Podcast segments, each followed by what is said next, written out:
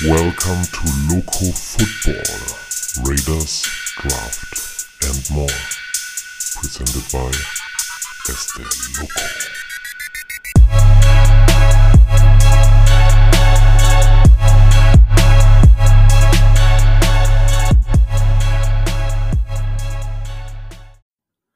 Ja, Raider Nation und Footballfreunde, es ist wieder soweit. Hier spricht euer erste Loco zur Nummer 62 vom Loco Football Podcast.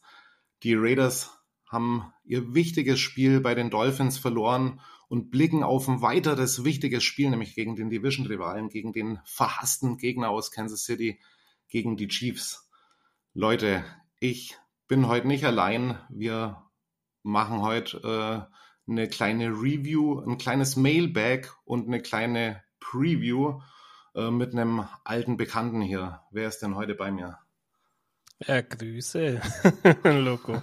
Patrick hier den Las Vegas Raiders Fans Germany. Grüß dich. Ähm, freue mich wieder hier zu sein und ich habe es mit dir vorhin schon besprochen. Wir schauen mal, dass es heute keine vier Stunden Ausgabe wird wie sonst immer, wenn wir zusammensitzen. Schauen wir mal, ob wir das am Ende auch vernünftig hinkriegen.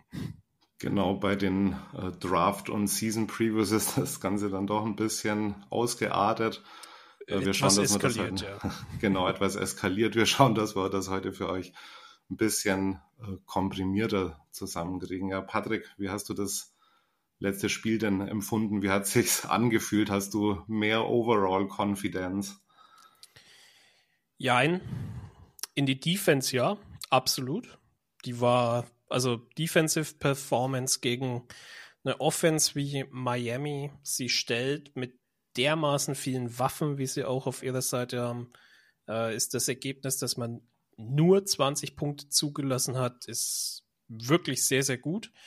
Offensiv weiterhin viele Fragezeichen. Und ähm, das Ding ist, wir waren nach diesem Spiel gegen die Giants schon so ein bisschen gehypt, was die Offense kann, weil eben vor allem diese erste Halbzeit wirklich krass war, was da abgeliefert worden ist gegen die Jets, gegen eine gute Defense hat man dann schon gesehen, ah, schwierig, funktioniert nicht alles so, wie man sich vorstellt. Und auch die Dolphins Defense ist nicht schlecht, ist eine Top 10 Defense, aber dass wir. Keine Jets Defense halt, ne? Ja, doch, ich würde die tatsächlich auf einem Level sehen, wenn, ja. also im, im schlechtesten Fall auf einem Level. Ähm, ich muss halt tatsächlich dazu sagen, dass die Dolphins eine richtig krasse Secondary haben mit Jalen Ramsey, der jetzt wieder fit ist, der uns ja auch zweimal intercepted hat, äh, beziehungsweise äh, Aiden. Und äh, was man in meinen Augen halt so ein bisschen kritisch beäugen sollte, ist, dass man im ersten Quarter noch in Ansätzen gesehen hat, dass man frisch mit einem gewissen Gameplan und motiviert in dieses Spiel geht und dann scorest du nur noch drei Punkte in den letzten drei Quartern. Das ist halt zu wenig. Das ist äh, in keinem Maße genug und das äh, muss gegen Casey besser werden. Ja, das muss deutlich anziehen, gerade in der Offense. Also, was ich erstmal, wie ich es wahrgenommen habe, ähm, wir spielen wieder Football. Also, wir haben jetzt nicht nur gegen die Giants und Jets äh, Competitive Matches gesehen, man muss auch ganz klar sagen, es äh, ging hier gegen die beste Offense der Liga. Wir haben das ab und zu mal gesehen. Tyreek Hill natürlich auch mal mit langen Receptions, mit schmerzhaften Receptions. Äh, aber mhm. es war kein 150, 200 Yard Game oder ich weiß gar nicht, wie viel er am Ende gehabt. Ich gucke gerade mal, ja doch fast 150, 156. Also es hat wehgetan, aber sagen wir so mit insgesamt ja, ähm, knapp über 300 Yards von Tour hat man nicht so alt ausgesehen, wie man alt ausgesehen hätte zum anderen Zeitpunkt, sage ich jetzt mal. Ja, was uns tatsächlich geholfen hat, sind, sind diese Stops, die wir teilweise hinbekommen haben, mit den Forced Fumbles, mit dem Turnover und Downs. Wir haben in entscheidenden Situationen dem, äh, wirklich es nicht zugelassen, dass Punkte gescored werden dann ist die Yardage unterm Strich egal. Ja, wenn du den Gegner aus der Endzone genau. draußen hältst, kann der meinetwegen auch für 600 Yards schmeißen und einen NFL-Rekord aufstellen, wenn er am Ende nur 20 Punkte hat und wir sind bis zum Ende rechnerisch im Spiel. Das ist das vollkommen ja. egal. Da kann man drüber also philosophieren. Aber die, die Defense hat auf jeden Fall der Offense genügend Möglichkeiten gegeben. Ja. Und äh, dann kommen wir natürlich auch zu dem Hauptlaster, das wir haben. Das ist dann eben die Offense. Also kein Running Game, keine Wins. Ich habe so eine ganz interessante Statistik gehört. Äh, Josh Jacobs, wenn er über 20 Carries hatte, hat er äh, ein Win Percentage, äh, 10 zu 3 Wins. Wenn er unter 20 Carries hat, haben wir immer verloren. Also Josh Jacobs hatte 19 Carries, glaube ich. Für, nee, für, ich schaue gerade nochmal. 14, 14 Carries, Carries, 39 Yards. Also total niedriger Workload äh, mit einem Yard Average von 2,8 wieder. Katastrophe. Ähm, das ist tatsächlich unser Hauptproblem. Äh, oder würdest du sagen, das Hauptproblem war Aiden O'Connell? Ähm, nein, also wenn ich jetzt speziell das Ganze auf das Dolphins-Spiel runterbreche, würde ich sagen, ist es eine Mischung aus einem feigen Play-Calling offensiv äh, mit auch teilweise fragwürdigen Entscheidungen, sowohl vom Offensive Coordinator als auch vom Quarterback. Ähm, die Offensive Line, dass die keinen vernünftigen Run-Block hinbekommt, äh, dass also keinen richtigen Push hinbekommt gegen gute Defenses, das ist jetzt nichts Neues. Aber was Miami auch früh gemacht hat, ist tatsächlich die Box vollzustellen. Also da wurde tatsächlich der Pass nicht richtig respektiert. Ähm, man hat bei AOC gesehen, dass er ein Rookie ist und dementsprechend auch ähm, ja ein bisschen unsicher wirkt in der Verteilung der Bälle, in der Entscheidungsfindung gegen den Druck, der auch gekommen ist von den Dolphins. Ja, und dann hast du halt ein Problem. Wenn keins von beiden, also keine von beiden Departments, weder dein Passing Game noch dein Running Game wirklich ich, äh, eigentlich nur durchschnittlich ist, wenn nichts davon wirklich durchschnittlich ist, sondern unterdurchschnittlich, dann hast du wirklich Schwierigkeiten, so ein Game an dich zu reißen. Und ähm, ich denke auch, dass das ähm, eine Execution-Geschichte ist im Run-Game bei der Offense. Äh, in der Passing Decision, im Decision-Making hat AOC mir inzwischen in seinen vier Starts, die er hat, gezeigt, dass da einiges noch im Argen ist, auch wenn Viel er ein Luft Rookie ist. Oben, ja. ja. noch Luft nach oben hat. Ähm, und da hoffe ich auch tatsächlich, dass jetzt für den Endspurt der Saison jetzt dann so langsam, wir sind ja im, im Schlussdrittel quasi, dass da ähm, sich noch ein bisschen was tut. Aber ähm, das Play-Calling hat ihm halt auch nicht wirklich geholfen. Also wir ja. hatten wir haben die Entscheidungen gehabt bei Fourth and One, glaube ich, war das. Haben wir einen langen Fade geworfen, über 20 Yards. Du brauchst ein Yard, ja, wenn du es nicht ja, erlaufen oder kannst. Oder du, läufst da zum Ende der ersten Hälfte, läufst du aus deiner Zone heraus, statt da irgendwie mit einer Minute oder so war es, glaube ich, da dann irgendwie die nötigen Pässe zu werfen man, und die Offense in eine gute Lage zu bringen, dass man da vielleicht noch zumindest einen Kick irgendwie holen kann. Ja, den Kick und, haben wir ja geschafft, ne? aber die 40 Sekunden, die wir von der Uhr haben laufen lassen, gegen eine Offense, genau, die genau. so gefährlich ist wie die Dolphins, zeigt einfach, dass zu wenig Vertrauen in die Offense da ist und dass man dann letzten Endes gesagt hat, ja, okay, äh, wir nehmen die Punkte, das reicht uns aus und das finde ich in so einem Spiel eigentlich eine schlechte Entscheidung. Man hat gespielt, ja. um nicht zu verlieren. Und gegen so einen Gegner hast du nichts zu verlieren. Du haust alles rein, was du hast. Das hat ja, du mir musst gefehlt. auf Risiko gehen und äh, ich sage mal, das war auch so ein bisschen konträr natürlich. Hardegrees Play Calling zu dem, was AP eigentlich so als Losung ausgibt, eben mit einer Motivation, mit einem gewissen Spielspaß auch ranzugehen. Ähm, ich sage aber trotzdem mal so, okay, die Raiders, die haben einen kleinen Freifahrtschein jetzt von mir bekommen. Wir haben die beiden ersten Spiele unter AP gewonnen. Ich äh, habe vor dem letzten Spiel schon gesagt, also eigentlich stehst du äh, vor der, äh, zur Bye Week hin äh, 5 zu 7. Ähm, die Tatsache aber, dass wir schon irgendwie eine gewisse Competitiveness ausgestrahlt haben, vor allem aber auch wegen der, der Defense, macht jetzt natürlich so ein bisschen Hoffnung, okay, kann man vielleicht die Chiefs, äh, die sie doch in der Saison so ein bisschen verwundbar gezeigt haben und auch ihre Probleme haben, kann man denen vielleicht zu Hause noch so einen wichtigen Win abluchsen. Also ich sage mal, der Progress ist das, was mich interessiert und da sagst du es gerade schon. Ähm, will vielleicht auch mal kurz meine paar Cents zur AOC ähm, darbieten. Ich glaube, äh, die Quarterback-Frage ist bei uns natürlich noch lange nicht beantwortet. Wir werden später beim Mailback auch noch auf mögliche Optionen fürs nächste Jahr darauf eingehen.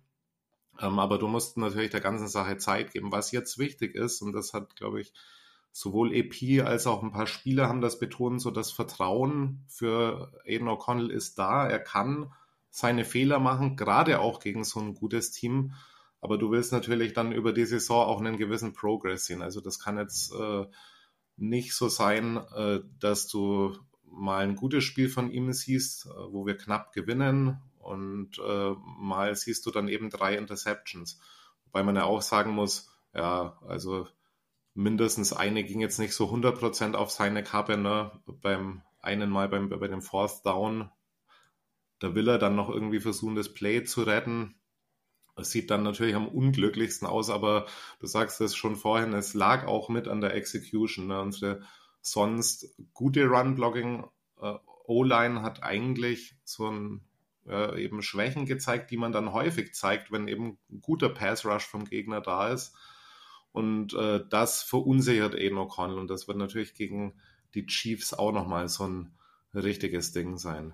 Ja, die ähm, gute ja, Pass, die, die uh, Pass Protection of uh, O-Line meinst du jetzt in dem Fall, weil Run Block war ja tatsächlich nicht. Äh, genau, ich äh, Entschuldigung, falls ich per, per Run Block gesagt habe, ich meine Pass Protection natürlich, also da gerade auch natürlich Jermaine Illuminor auch wieder, glaube ich, ein, zwei größere gewesen. Schnitzer gehabt, genau. Also wir ja. vermissen Colton Miller. Wir hoffen, er ist bald zurück. Ich glaube, er wird spielen er, wahrscheinlich. Er, also was ich mitbekommen habe bei Mitch Rance ist gesagt worden, der hat wohl direkt mit Colton gesprochen, ähm, dass die Raiders ihn jetzt nur sicherheitshalber draußen gelassen haben gegen Miami und dass er gegen KC vermutlich 100% fit ist. Genau, damit man dann irgendwas Langfristiges vermeidet, falls er sich dann im Dolphinspiel irgendwie wieder verletzt. Ne? Ja, genau. hätte es jetzt nicht gebraucht. No, also ja. nur, dass das jetzt nicht falsch rüberkommt. Man kann gegen die Dolphins verlieren und ich finde auch, dass wir uns defensiv überhaupt nichts vorzuwerfen haben. Es ist halt schade zu sehen, dass die Defense sich dermaßen aufopfert äh, und Plays generiert und wir sind nicht imstande mit der, also mit einer Top 10 Offense im, im Cash äh, hier entsprechende Ergebnisse zu erzielen. Das liegt natürlich auch daran, weil wir ohne Quarterback in die Saison gegangen sind, wenn man ehrlich ist. Ja, weil Jimmy Garoppolo halt, hat er jetzt auch gezeigt, halt keine Top 32 Option mehr ist.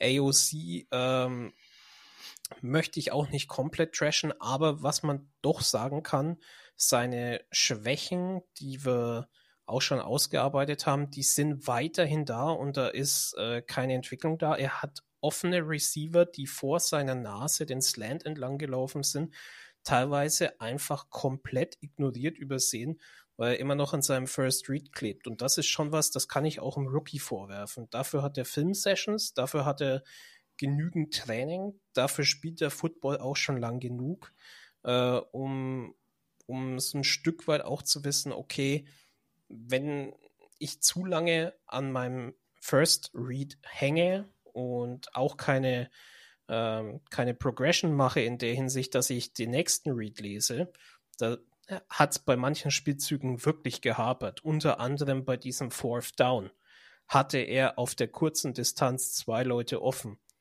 und er schaut, ob er das Brot tief werfen kann. Ich weiß nicht, ob das Hard Degree ist oder ob er da einfach noch versucht, aus wenig viel zu machen. So ja. oder so ist es halt einfach ein bisschen unglücklich, aber Nichtsdestotrotz, ja, also, also. Ich sag mal, man, man kann natürlich vieles entschuldigen. Ne? Also äh, AOC gerade jetzt mit der Rolle, die er unter McDaniels anscheinend hatte, so gleich wieder abserviert worden, nachdem man vielleicht anfangs doch gedacht hat, man nutzt man ihn häufiger. Ja, ja. Ähm, H-Degree natürlich auch in einer schwierigen Position, kommt als ähm, äh, also glaube ich, ist seine erste Tätigkeit auch als Offensive Coordinator. Ja. Ähm, in der NFL. Und natürlich das vereinfachte Spielsystem, das du dann den Jungs da irgendwie anbieten musst, wenn du mit einem Rookie-Quarterback dann an, ans Werk gehst. Aber ich würde doch auch sagen, das, was du sagst, ähm, man kann ihm auf jeden Fall berechtigte Kritik auch geben. Und äh, es waren ein paar Underthrows dabei, ein paar Overthrows. Also nicht nur, dass er, dass er, Leute dann im Open Field irgendwie überhaupt nicht sieht, sondern auch die, die er sieht, hat er nicht akkurat genug angeworfen. Also da ist auf jeden Fall noch einiges äh, zu tun. Und ich sag mal so, da er sowieso als Rookie, Fourth Round Rookie auch so ein Langzeitprojekt ist, irgendwie dürfen wir uns weiterhin wahrscheinlich nicht zu viel von ihm erwarten. Wenngleich ich doch das, hoffe, dass vielleicht mal ein Spiel dabei ist, wo er einfach auf Top-Level performt, vielleicht mal drei Touchdowns wirft für 300 Yards. Das wäre fürs Selbstbewusstsein mal wichtig. Das Problem ja. ist einfach, ja, also er ist in einer schwierigen Situation reingekommen. Er äh, hat auch unter McDaniels nicht das Vertrauen bekommen, wie so viele Spieler fälschlicherweise nicht das Vertrauen bekommen haben, weil der Typ halt einfach unfähig war. Jetzt reinzukommen mit einer gewissen also er hat ja einen gewissen Rückhalt auch im Lockerroom. Das ist schön zu sehen. Das ist auch äh, alles gut. Aber wenn du so Spieler auf deiner Seite hast wie Davante Adams, die auch einfordern für sich, dass äh, jeder Spieler sein Bestes gibt, dann muss ich als Rookie auch schauen, dass ich den Progress mitmache. Ich traue ihm das durchaus zu. Ähm, es gilt in meinen Augen für ihn aber die gleiche Devise wie ähm, für AP tatsächlich. Er hat halt neun Spiele Zeit, um sich zu beweisen. Ja, genau. Ja, wir haben eine ähnliche Situation, weil ich das neulich mal mit Podcast-Gästen diskutiert habe, wie bei Justin Fields. Lass es die Saison ähm, auslaufen und dann schauen wir weiter. Also von daher ganz schwierig, auch jetzt da schon Prognosen zu geben. Es ja. kann natürlich auch sein, dass er sich in dem Jahr zufriedenstellend entwickelt und dann in der Offseason nochmal einen draufpacken kann. Äh, nichtsdestotrotz, da kommen wir nachher nochmal zu, äh, es wird auf jeden Fall äh, eine Konkurrenz geben müssen, ob die nun aus dem Draft oder aus der Free Agency kommt. Das werden wir sehen. Ähm, ja. Was ich vielleicht noch ganz kurz zur Defense sagen wollte, gab es dann während des Spiels so eine ganz imposante Statistik. Äh, Tour hat einen Re Release äh, von 2,4 Sekunden, bevor er den Ball wirft. Was mir aufgefallen ist, äh, Max Crosby konnte sich nicht immer entfalten, hat jetzt kein schlechtes Spiel gemacht, aber konnte halbwegs kontrolliert werden. Ich finde mhm. immer noch, wir haben ein riesiges Problem, generell Pressure zu kreieren, gerade wenn man Max irgendwie ein bisschen kontrolliert. Was glaubst du jetzt für die Zukunft? Wie soll man da rangehen, um das zu beheben? Brauchen wir neue Leute oder vertraust du da auch auf den Progress? Das ist tatsächlich ein bisschen schwierig. Ähm, auf den Progress vertraue ich bei Tyree Wilson. Ich glaube tatsächlich, bei ihm ist einfach eine komplette Offseason gewastet worden. Ähm, was natürlich auch an der Verletzung gelegen hat, die er am Fuß gehabt hat. Aber unter McDaniels eine vernünftige ähm, Einarbeitung hinzukriegen, ist halt schwierig. Auf der anderen Seite ist das Coaching-Staff immer noch da. Also Defensive Line Coach, ähm, Defensive Coordinator ist noch da. Die haben mit ihm auch die Vorbereitung durchgemacht. Das ist der Teil, der mich so ein bisschen sorgenvoll stimmt, ob er da sich weiterentwickeln kann. Aber wir hatten schon mal einen Edge Rusher Rookie, ähm, den wir Top 10 gezogen haben, der im ersten Jahr nicht so performt hat. Ähm, das war Khalil Mack. Ich will jetzt nicht sagen, Tyree Wilson ist Khalil Mack, aber ein Edge Rusher im ersten Bisschen Jahr. Zeit geben. Kann man, ähm, bevor man ihn wirklich evaluieren kann, ob er was bringt, brauchst du vor dem dritten Jahr eigentlich gar kein, gar kein Urteil finden. Ähm, weil es natürlich auch für Edge Rusher eine Umstellung ist. Ne? Die Offensive Line, die äh, in der NFL steht, das ist eine andere Qualität als das, was im College ist, gegen das, was er im College gespielt hat. Das ist auch eine große Umstellung. Also es gibt so ein paar Positionen, da musst du dich eben extrem umstellen. Edge Rusher ist eine davon. Auf der anderen Seite, ins Interior äh, Pass Rush ist hin und wieder mal durchgekommen mit John Jenkins, aber viel zu wenig. Ne? Also wenn du Max Crosby ein Double Team, gutes Double Team stellst mit einem Blocking Tight End und einem halbwegs soliden Right Tackle, dann funktioniert das auch. Es gab auch einen ja. Spielzug, glaube ich, wo er ein Triple Team wieder hatte mit einem Running Back noch dazu. Und wenn du drei Leute auf Max stellst, ja, was willst du da noch machen? Da, da kann ich von ihm auch keine Wunderwerke ja. erwarten. Da muss ich dann auch. Da geht, nicht mehr, da geht nicht mehr viel und ähm, wir sehen dann auch in der Tiefe, also Malcolm Coons, der ist immer für ein Play gut, aber es mangelt dann doch in der Gesamtgruppe so ein bisschen an High-End-Talent, sage ich jetzt mal so. Ne? Wenn man da die Interior D-Line auch mitnimmt, äh, da brauchen wir meines Erachtens nach auf jeden Fall einen High-End-Spieler, der äh, dafür Furore sorgen kann. Ja, ähm, einfach einer, der konstant zumindest Druck herbekommt. Es reicht, es müssen keine Sex sein. Einfach konstant einen gewissen Push zu bekommen, dann kreierst du auch Löcher für einen blitzenden Linebacker beispielsweise, dass du einfach mal einen Five-Rush äh, auf den Gegner schmeißen kannst. Momentan ist Interior oftmals zu wenig Push drinne. Wenn, dann meistens von John Jenkins in Abstrichen auch von Adam Butler. Was ich äh, bemerkenswert finde, ist, dass Jerry Tillery jetzt als Outside Edge Rusher agiert, also als Five-Technik im Prinzip ähm, weil Tari Wilson scheinbar einfach wirklich nicht so weit ist, regelmäßig diese Snaps zu kriegen. Und du hast Und wir genannt. tatsächlich aber auch von Tillery seitdem ein bisschen mehr sehen, habe ich so den Eindruck. Ja, bisher 342 Snaps äh, von Tillery gegen 295 von Wilson. Also der nimmt ihm, mhm. denke ich, auch ganz gut Snaps weg. Das ist äh, durchaus so.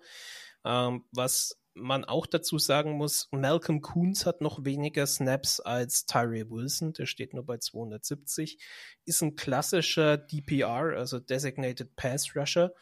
Ähm, in meinen Augen eigentlich das, was wir hatten, als wir noch einen Bruce Irvin beispielsweise hatten oder ein, äh, wie hieß er, Benny Mayowa. Äh, Benny Mayowa, nee, ähm, hieß er Benny Mayowa? Ja, ich weiß nicht, aber Majova hieß er auf jeden Fall. Benson, Benson Benson Majova. Ja, Benson ist, ist nah genug dran. Ist Benny, kann man Benny sagen. genau, also ich würde tatsächlich sagen, Benson Majova war der Designated Pass Rusher. Der hat bei uns auch äh, seine 5-6-6 im äh, Jahr geschafft. In der Rolle sehe ich auch Kuhns ähm, in der NFL, dass er wirklich in offensichtlichen Pass-Situationen äh, halt als Edge Rusher agieren kann und da kann er auch produktiv sein. Da hat er auch schon ein paar richtig gute Snaps hingelegt.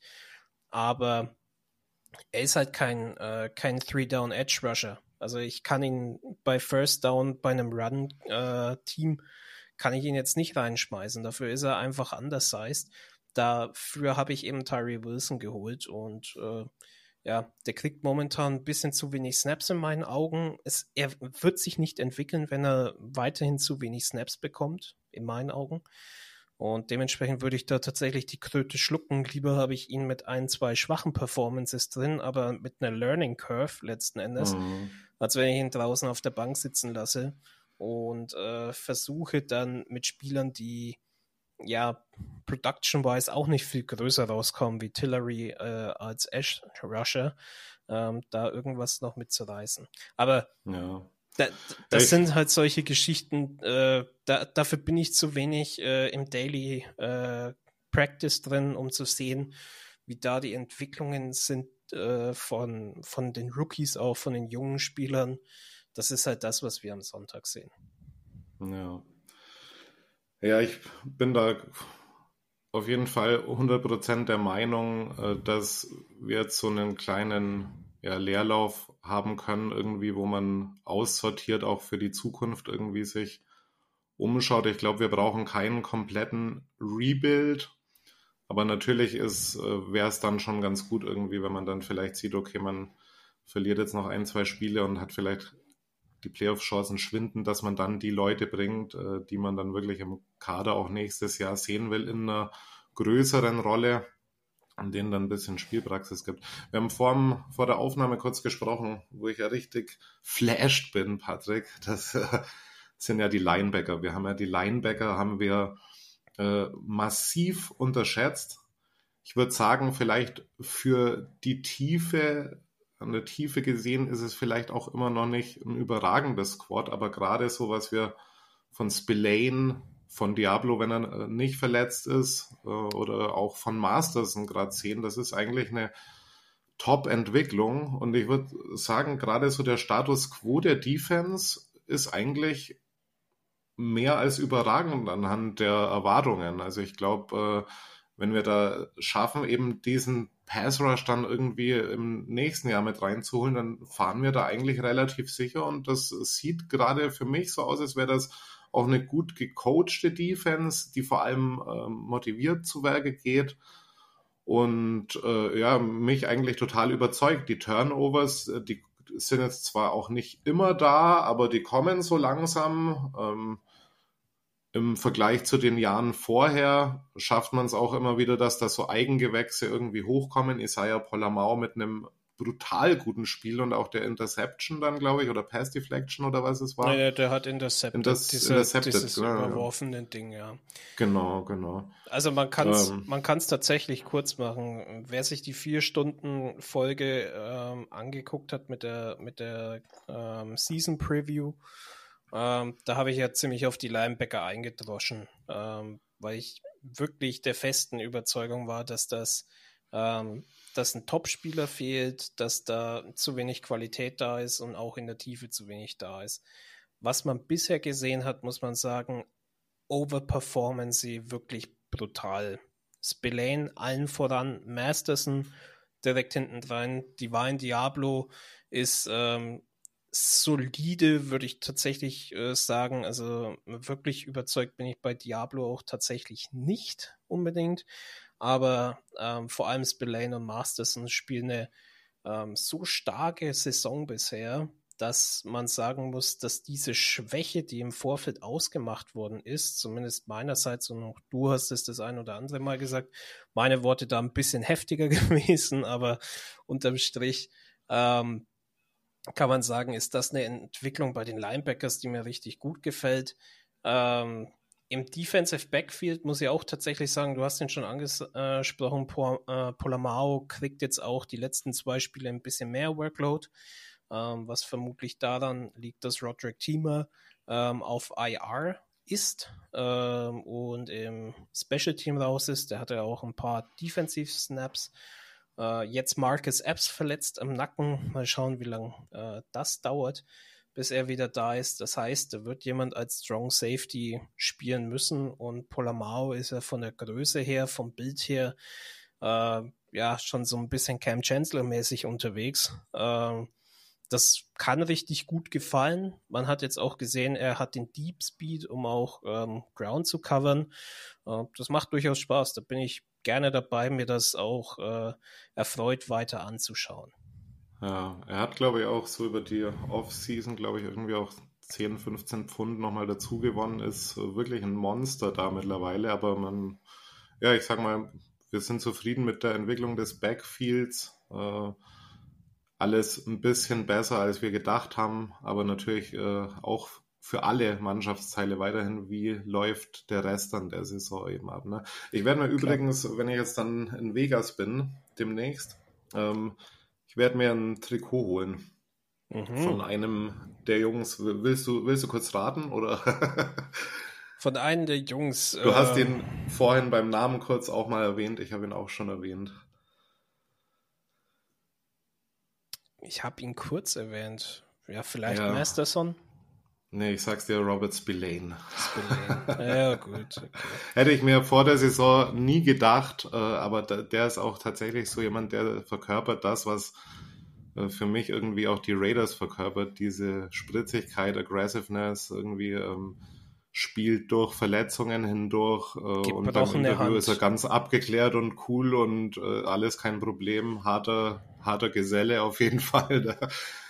Ja. ja, der lebt in Raider Way. Also ich muss ja. auch tatsächlich sagen, auch bei Spillane, als ich den Vertrag gesehen habe, äh, es gibt immer so ein paar Aussagen, die man so nach der Hälfte der Saison so ein bisschen bereut. Ich würde sagen, dass ich auf Spillane so draufgehauen habe, ist tatsächlich jetzt was, was man als L-Take nehmen muss. Das war ich meine, nicht er könnte einen Breakout hier haben.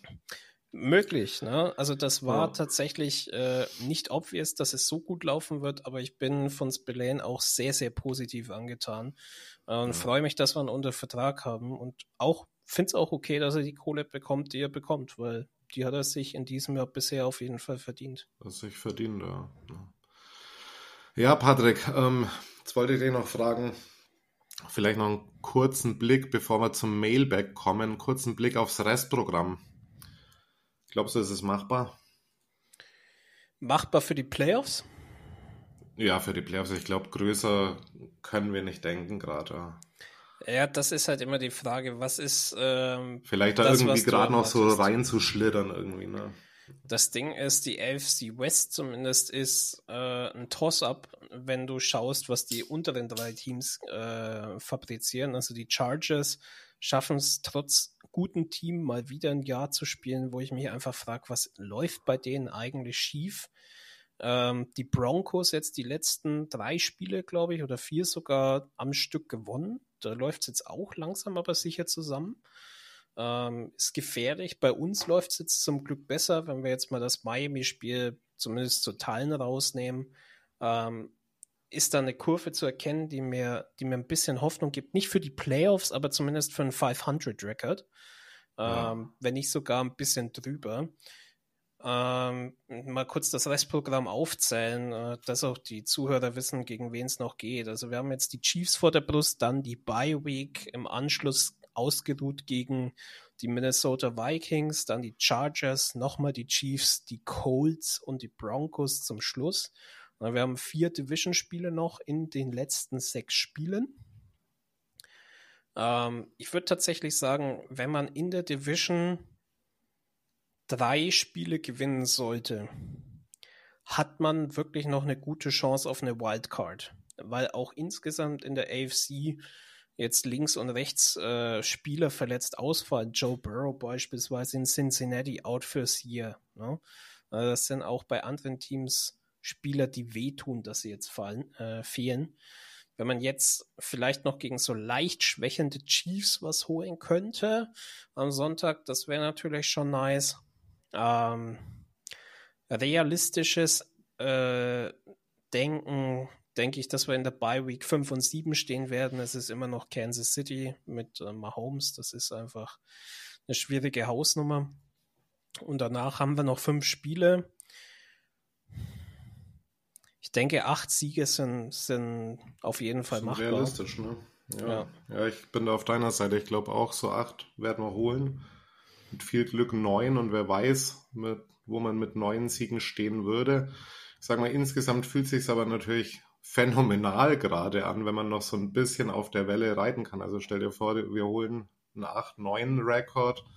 Ich sage mal so gemessen an dem Fiasko McDaniels ist, die, wäre die Saison dann ja eigentlich relativ positiv verlaufen. Und äh, man hat dann tatsächlich den, die Foundation, wo man dann nächstes Jahr eben drauf, draus schöpfen könnte. Deshalb sehe ich eigentlich für die Zukunft, wenn man da jetzt vielleicht mal ein paar äh, Hebel richtig stellt, eigentlich eher einen positiven Ausblick. Deshalb würde ich jetzt auch mal kurz äh, nochmal eingrätschen. Wir haben im Vorfeld besprochen, wir hauen einfach mal immer wieder so Fragen an den anderen rein, wenn das so äh, gerade in den Kontext passt. Weil du jetzt gerade schon auf die Zukunft schaust, greife ich mal ein aktuelles Gerücht auf für die Offseason.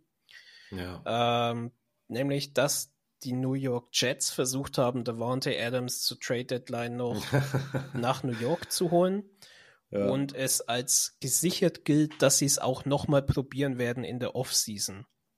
Jetzt wäre meine Frage, was denkst du müsste passieren, dass die Raiders so einen Trade zulassen, also dem zustimmen? Also was an Value würdest du dir da wünschen? Beziehungsweise was müsste passieren, dass Adams definitiv sagt, er möchte nicht gehen, weil er jetzt hier tatsächlich sieht, dass sich etwas ähm, verändert hat, vielleicht auch im Quarterback-Room, äh, was ihn hoffnungsvoll für 2024 dann stimmt. Ja, ja, das ist eine schwierige Frage, weil das so viele Facetten irgendwie auch ähm, anfasst. Also ich würde generell mal sagen, wenn Adams weggeht und er, also auch wenn, wenn man Adams kennt, dann glaube ich, dann sind die Chats auf jeden Fall eine der wenigen Möglichkeiten, die realistisch sind. Ja. Ähm, ich würde es aber, ich war schon immer ein Verfechter der These, dass Devante Adams einfach ein True Raider ist und auch äh, weiter bei uns sein wird bis zum Ende. Äh, aber natürlich haben wir auch hier und da auch Kritik von ihm gesehen, äh, war wahrscheinlich zunächst gegen Jimmy Garoppolo gerichtet und gegen McDaniels gerichtet. Er sagt zwar, aber das musst du vielleicht auch in so einer Situation, selbst wenn du es nicht hundertprozentig überzeugt bist, dass er viel von Aiden O'Connell hält. Ich glaube aber, dass äh, wir da tatsächlich gucken müssen, wie stehen wir. Wenn wir jetzt alles verlieren, dann wäre so ein Trade deutlich realistischer, meiner Meinung nach. Und ich habe mir auch hier und da mal gedacht, so, also es ist jetzt nicht so, dass der Warnte Adams auf dem Elite-Level gerade spielt, wo er eigentlich spielen will. Er droppt Passes. Es kommt fast jedes Spiel vor. Es sind zwar nicht immer die besten Pässe, die auf ihn geworfen werden, aber er hat ab und zu die Hände dran. Und wenn du jetzt so aus einem reinen Kosten-Nutzen-Kalkül herausgehst und vielleicht dann oder dir wahrscheinlich dann auch einen sehr guten Wide Receiver angeln könntest, äh, wenn du ihn wegtradest, dann glaube ich nicht, dass er unersetzbar ist. Also der Realität müssen wir, glaube ich, ins Auge schauen. Es gibt einen Marvin Harrison im Draft, der äh, aus meiner Sicht äh, mit Jahr 1 wahrscheinlich irgendwie für Aufsehen sorgen kann und in den Top ähm, 5 weg ist. Also, wenn, wenn wir bei ähm, realistisch bleiben, dann sagen wir auch, dass Marvin Harrison wahrscheinlich außerhalb unserer weg ist. sein ja, wird. Ja. Ähm, ja, aber wo du dann eventuell natürlich mit, äh, wenn du genügend Kapital für Adams bekommst, natürlich vielleicht nochmal die ein, zwei Spots äh, oder drei Spots hoch machen kannst, wenn du dann vielleicht eine schlechtere Saison hast. Ich glaube, wenn er, wenn wir eine Winning Season spielen oder so eine 8-9 Season, die uns wirklich äh, zeigt, okay, da ist was da, wovon man zehren kann, ich glaube, dann ist der Wante an Bord nächstes Jahr. Ich glaube, wir, ich, ich würde dazu auf jeden Fall, habe ich wahrscheinlich eine deutlich an, äh, klarere Meinung am Ende der Saison. Äh, selbst wenn mein Herz natürlich immer sagt, okay, der Wante. Der muss bleiben, äh, ja. Der muss bleiben, genau. Ja, ich verstehe ja. das. Ich meine, ich bin ganz ehrlich, das größte Argument, was ich für einen Davante-Wechsel wirklich sehen würde, ist einfach das Alter. Ja? Wenn du jetzt siehst, Davante Adams kommt jetzt in Alter, der wird jetzt 31 Jahre alt. Das ist ein Alter, in dem auch die Top-Receiver vor ihm dann langsam aber sicher abgebaut haben. Ne? Äh, Julio Jones hat ab einem gewissen Alter abgebaut. Eine AJ Green, der ein Top-Receiver war, bei dem sind es dann Verletzungen mit gewesen, hat auch abgebaut. Ähm, Receiver spielen halt bis zu einem gewissen Alter auf einem Top-Niveau und ähm, wenn man das jetzt kombiniert mit der, mit dem, mit dem Kostenfaktor, der natürlich auch für uns ist, denke ich durchaus, dass es eine interessante Option wäre, ihn unabhängig davon wegzugeben, wie das Jahr endet. Ähm, mit Ausnahme, wir schaffen die Playoffs noch in irgendeiner Art und Weise. Ähm, dann ist das Thema definitiv vom Tisch. Aber ansonsten glaube ich tatsächlich, ist das ein Gedanke, mit dem man hin und wieder mal spielen muss.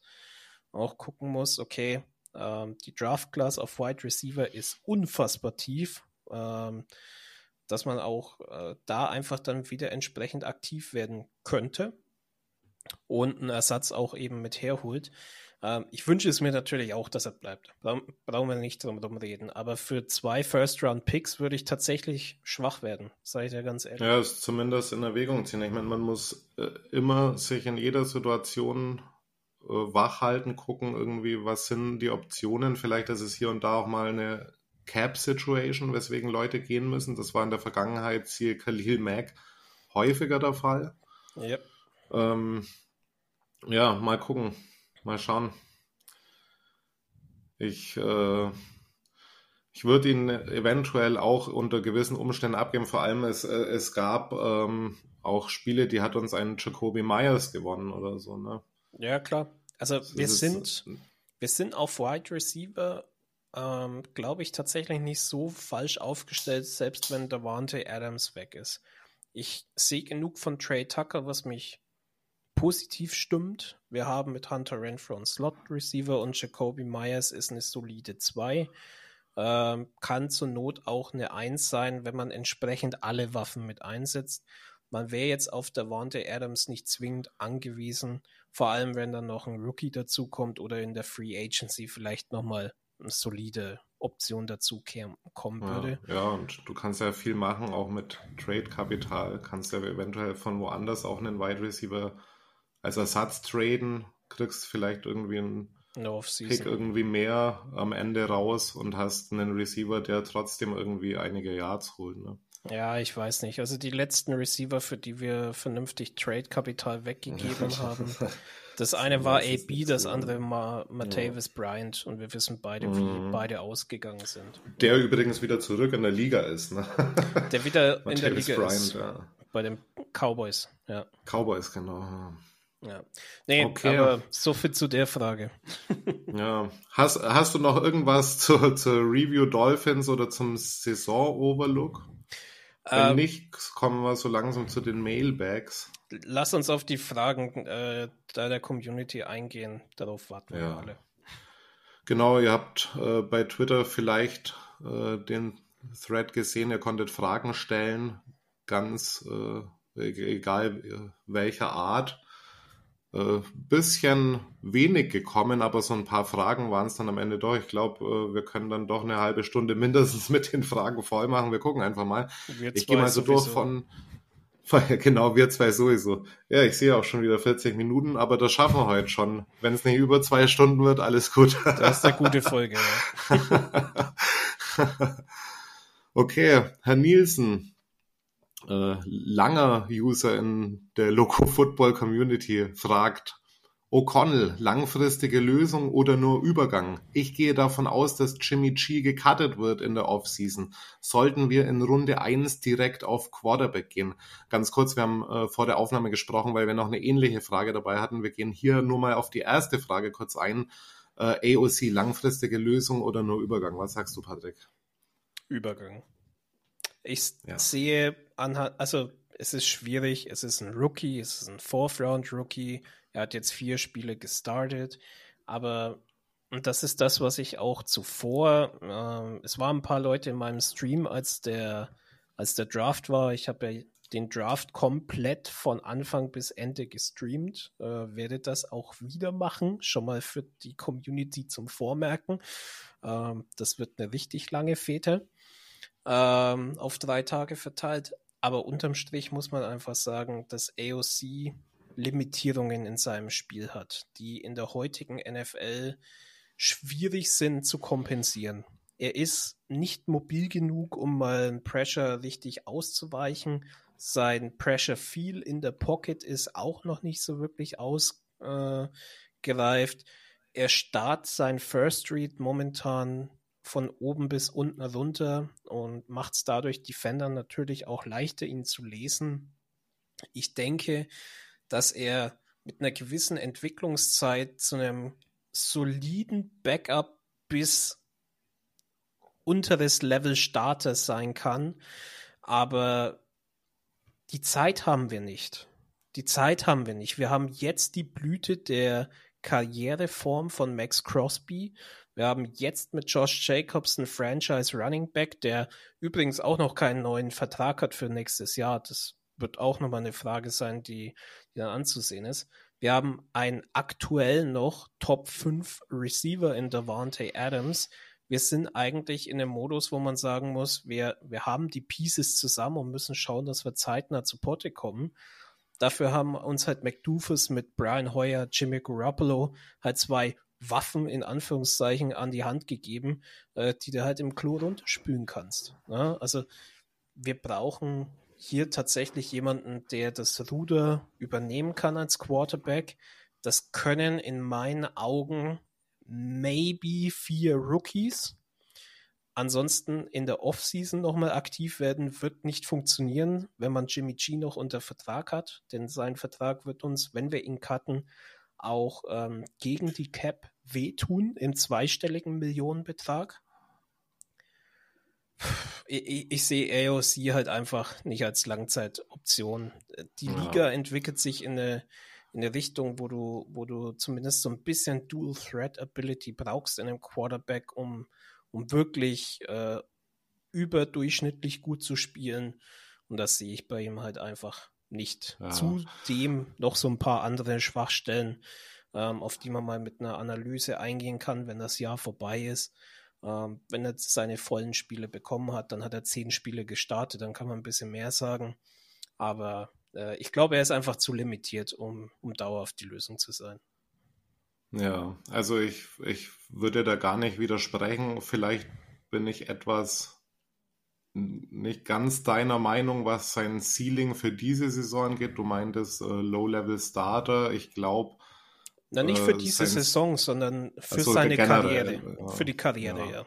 Ja, ich, ich, ich, ich würde ihn vielleicht vom Ceiling her als ähm, Mid-Level-Starter irgendwie äh, sehen, aber die restlichen, also auch wenn du auf die Fundamentals eingehst, Pocket Presence, also ich glaube, er ist ein guter Game Manager, der gute Entscheidungen auch trifft. Er, er, kann das Feld ganz gut lesen. Er kann ein Team auch voranbringen, aber gerade diese Sachen in der Pocket, das Gesamtverhalten in der Pocket, das erinnert mich schon stark an Derek Carr teilweise.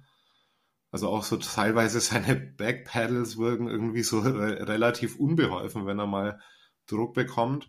Wenn er von einer Seite Druck bekommt, dann geht das immer noch so. Sobald irgendwie mehr Druck kommt oder vielleicht auch mal was von der Mitte, dann sieht schon anders aus. Aber äh, ja, ganz klar, irgendwie, wir dürfen uns natürlich keine ähm, nicht zu sehr aus der Fanbrille das Ganze sehen. Also wenn wir jetzt äh, in der Saison jetzt immer auch über Jimmy Garoppolo gesprochen haben, ne? also ja, der wirft deutlich zu viele Interceptions. Ja, das muss man dann aber tatsächlich bei AOC auch mal sagen. Also das äh, viele, ja. Touchdown-Interception-Ratio ist äh, 3 zu 6, also das ist zu viel. Und klar, er hat jetzt auch diesen äh, langen Pass auf Davante Adams rausgehauen beim letzten Spiel. Es ist schon irgendwo was da. Aber, Na, stopp. Äh, Na, stopp. Also wenn, wenn wir jetzt auf dieses lange Ei nochmal zu sprechen kommen, dann nehme ich dir das noch kurz auseinander. Das war Triple Coverage. Er hat das Glück gehabt, dass Davante sich hinter die Safety setzen konnte und dass der Ball lang genug war. Das ist ein Ball, den darfst ja, du so eigentlich nicht werfen in Triple Coverage. Okay, ja gut, also ich muss ich mir vielleicht nochmal angucken, aber ich sage mal so, er vertraut auf jeden Fall seinen Receivern und äh, äh, bringt auch häufig dann diese Würfe. Du könntest jetzt auch sagen, okay, äh, da er ist kein Feigling. dabei, die hätten von den Receivern gefangen werden müssen, aber gut, wie man es dreht und wendet, es bleibt äh, wahrscheinlich dabei. Er ist äh, äh, keiner, der zuverlässig irgendwie Touchdowns aufs Board bringt. Im Moment noch nicht. Und deshalb sage ich auch so, als um die Frage jetzt aus meiner Sicht nochmal zu beantworten, wir brauchen mindestens eine starke Competition. Wie du das Ganze angehst, ob du das über die Free Agency angehst, ob du das mit einem Rookie äh, angehst, ob du vielleicht als Vision hast, auch äh, AOC zu äh, starten, aber dennoch einen qualitativen Rookie als äh, direkten Kontrahenten mit reinbringst, äh, das sei mal dahingestellt, aber ich glaube auch, wir müssen da auf jeden Fall was machen. Und äh, um nochmal auf der Wante Adams zurückzukommen, er hat gesagt, er kann nicht allzu lang warten. Und das ist mit Sicherheit auch auf, den, auf die Quarterback-Position bezogen. Wir brauchen äh, jemand, der diese Stars irgendwie in Szene setzt. Und deshalb glaube ich, müssen wir uns, wie wir uns für einen neuen OC vielleicht auch für mögliche AP-Alternativen irgendwie umschauen müssen. Falls es nicht klappt, müssen wir uns auch äh, da wirklich jetzt schon Gedanken machen. Ja, das mm, wäre jetzt dann halt tatsächlich so die Frage und die ist dann in der Mailback. Ich äh, nehme sie mal auch nochmal einen Ticken äh, mit voraus. Da ist dann nochmal gefragt worden, äh, wenn Antonio Pierce als Head Coach bleibt, wie sieht es mit den anderen Koordinatoren aus und mit äh, Jem Kelly tatsächlich? Ähm, also Defensive Coordinator Patrick Graham wird er zusammen mit äh, AP bleiben dürfen. Und wie sieht es mit ja. Bo Hardegree aus? Ähm, ich greife das jetzt einfach vor, aus dem Grund, weil es jetzt halt zu dem Thema passt. Stand jetzt würdest du AP behalten? Ja, nein? Ähm, also ich, ich sag ganz klar, er braucht äh, weitere Spiele, um was zu zeigen. Also wenn wir jetzt auf dem Level, sage ich mal, konstant verharren, wo wir gerade sind, äh, dann glaube ich, dann muss man sich vielleicht nach einem anderen Mann umgucken. Wenn ich aber jetzt auf die Spieler höre und äh, also man muss auch bei Rich Bisaccia noch dazu sagen, so er war auch immer damals nur Special Teams Coordinator. Also man hat damals schon irgendwie mit Recht auch diskutieren können ähm, ob er bleibt. Wir haben eine falsche Entscheidung getroffen, aber das schwingt natürlich immer so ein bisschen mit. Also das wird äh, das Ganze schon beeinflussen. Ich glaube, Stand jetzt, äh, Tendenz, äh, AP wird bleiben, äh, wenn wir jetzt konstant mal ab und zu ein paar Siege bringen und vielleicht die Saison jetzt nicht mit äh, 6-11 abschließen oder so. Ähm, wenn AP bleibt, um auf die andere Frage zu kommen, äh, dann bleibt auch Kelly und ich glaube auch, äh, dass vielleicht Kelly sogar bleibt, wenn AP nicht bleibt. Also vielleicht ganz kurz zu Kelly ein paar Worte. Äh, er war, glaube ich, irgendwie Pro Scouting Director irgendwie für viele Jahre, glaube ich, in, in, Chicago, wenn mich nicht alles täuscht. Ziemlich und hat lang. aber ab genau, er hat, hat ab 2019 schon verschiedene Interviews für GM-Stellen gehabt. Es war im Gespräch die Jets, die Falcons, äh, Falcons und die Broncos. Äh, also das ist quasi eine Entwicklung, äh, die in seiner Biografie einfach äh, ja lange abzusehen war, wo ich glaube, er kriegt jetzt einfach die Chance. Und wenn wir gucken, okay, die wir, wir haben, wenn wir jetzt rein von der Kaderplanung gehen und von den Contracts, finde ich, hat äh, Dave Sigler jetzt nicht den allerschlechtesten Job gemacht. Es war aber anscheinend, äh, gab irgendeinen äh, Grund, ähm, äh, der jetzt quasi dazu geführt hat, dass Kelly dann eben nicht mit rausgeflogen ist, sondern dann eben das übernommen hat. Also wahrscheinlich hat man im Building ein bisschen mehr auf Kelly gesetzt und äh, ich glaube, äh, dass das auch zukunftsträchtig ist. Also es ist für ihn an der Zeit auf jeden Fall, glaube ich. Ich denke tatsächlich auch, dass Kelly durchaus eine Chance bekommen sollte, aber nicht aus dem Grund, weil Dave Siegler einen guten Job gemacht hat, was es questionable ist. Ähm, ich würde tatsächlich sagen, einfach aus dem Grund, er ist jetzt in eine, natürlich hat er den Track Record und hat sich auch hochgearbeitet bei seinen vergangenen Positionen. Ähm, das spricht sehr für ihn. Er hat äh, ein ziemlich klares äh, Bild von dem, was ein Team hergeben sollte und was äh, eben durchaus fehlen darf an einem Team oder worauf man nicht so sehr achten muss. Was man aber hier als Gradmesser sagen muss, ist einfach, er ist zu einer äh, Situation an den Job gekommen, wo er quasi nichts mehr machen kann. Äh, er konnte keine Trades mehr machen, er ist nach der Trade Deadline gekommen. Er kann jetzt nur noch über den Waiver Wire Spieler holen ähm, und kann den ein oder anderen Free Agent holen, was für mich zumindest schon mal so ein, so ein Move war, wo ich sage, ja, den fand ich eigentlich nicht schlecht, äh, war die Verpflichtung von Jalen Smith, dem Linebacker, der jetzt inactive war am Sonntag tatsächlich. Ähm, wenn du jemanden wie Jalen Smith holst, der auch sehr gute Jahre hatte in Dallas und da auch einen Riesenvertrag unterschrieben hat, bevor es dann äh, ein bisschen mit Verletzungen bergab ging, dann hat man hier gesehen, okay, das ist ein Spieler, der hat noch Potenzial, der hat noch was äh, im Tank. Lasst uns den einfach reinbringen und gucken, was passiert. Das ist auf jeden Fall besser als das, was wir ähm, letztes Jahr auch zu dem Zeitpunkt gemacht haben, als wir eigentlich nur noch Spieler über Practice Squad gesigned und gecuttet haben, den ein oder anderen mal hochgezogen haben äh, und dann eben mal mehr, mal weniger Leistung gesehen haben. Hier geht man auch ein bisschen Risiken ein. Das ist das, was er schon gemacht hat. Es gibt jetzt noch einen Linebacker, der auf den Markt kommen wird. Ähm, Leonard. Ja, Shaq Leonard äh, von den Colts, der Maniac. Ähm, den ich tatsächlich interessant finde, nicht als Waiver Wire zu claimen, sondern als Free Agent reinzubringen, dann hättest du auf einmal von einem Linebacking Core, wo im Vorfeld gesagt worden ist, richtig schwache Gruppe, hättest du auf einmal eine Gruppe mit mit die Top, Besten der Liga. Mit ja. Top-Potenzial wirklich. Ja, ähm, ja. Das wäre schon nice. Und wenn er das hinbekommt zu einem, zu einem vergleichbar kleinen Preis, würde ich auch sagen, das ist schon mal so ein einem Fall im Köcher äh, für die Argumentation, dass er länger bleibt. Bei AP muss ich sagen, wenn er auf dem gleichen Niveau bleibt wie jetzt, bleibt er ganz sicher. Ähm, bisher drei Spiele gecoacht, zwei gewonnen, eins verloren. Und selbst in dem, was verloren worden ist, waren wir ähm, bis zuletzt immer noch rechnerisch in der Position, was zu reißen. Ähm, wenn man das jetzt hochrechnet auf die nächsten Spiele, wir haben noch sieben vor der Brust. Wir haben noch sieben, oder? Wie. Nee, wir haben sechs. Ähm, sechs haben wir noch. Sechs. Genau. Da muss ich die Rechnung nochmal kurz neu durchspielen. Aber dann haben wir ähm, angesichts der Win-Loss-Quote, die er hat, ähm, wenn das jetzt gleich bleiben würde, eine Prediction von aufgerundet vier Siegen. Ja.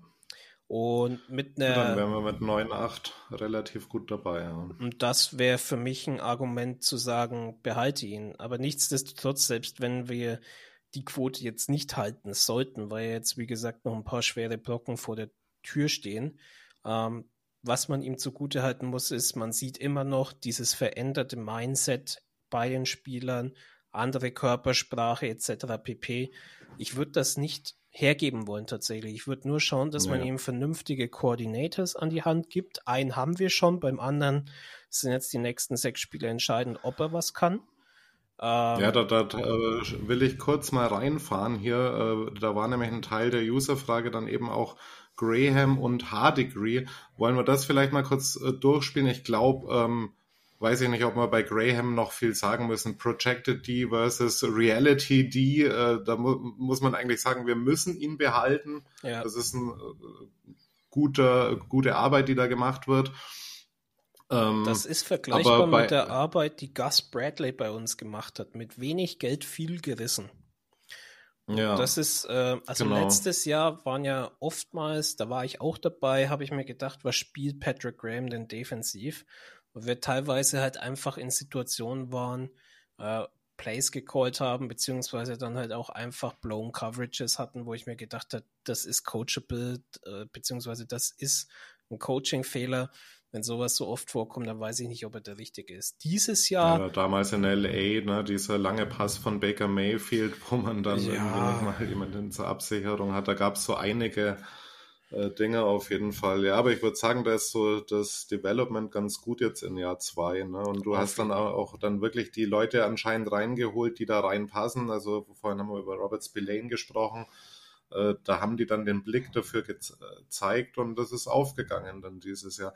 Bei Bo Hardigree sehe ich es ein bisschen anders. Ich sehe Bo Hardigree da gerade nicht als Offensive Coordinator.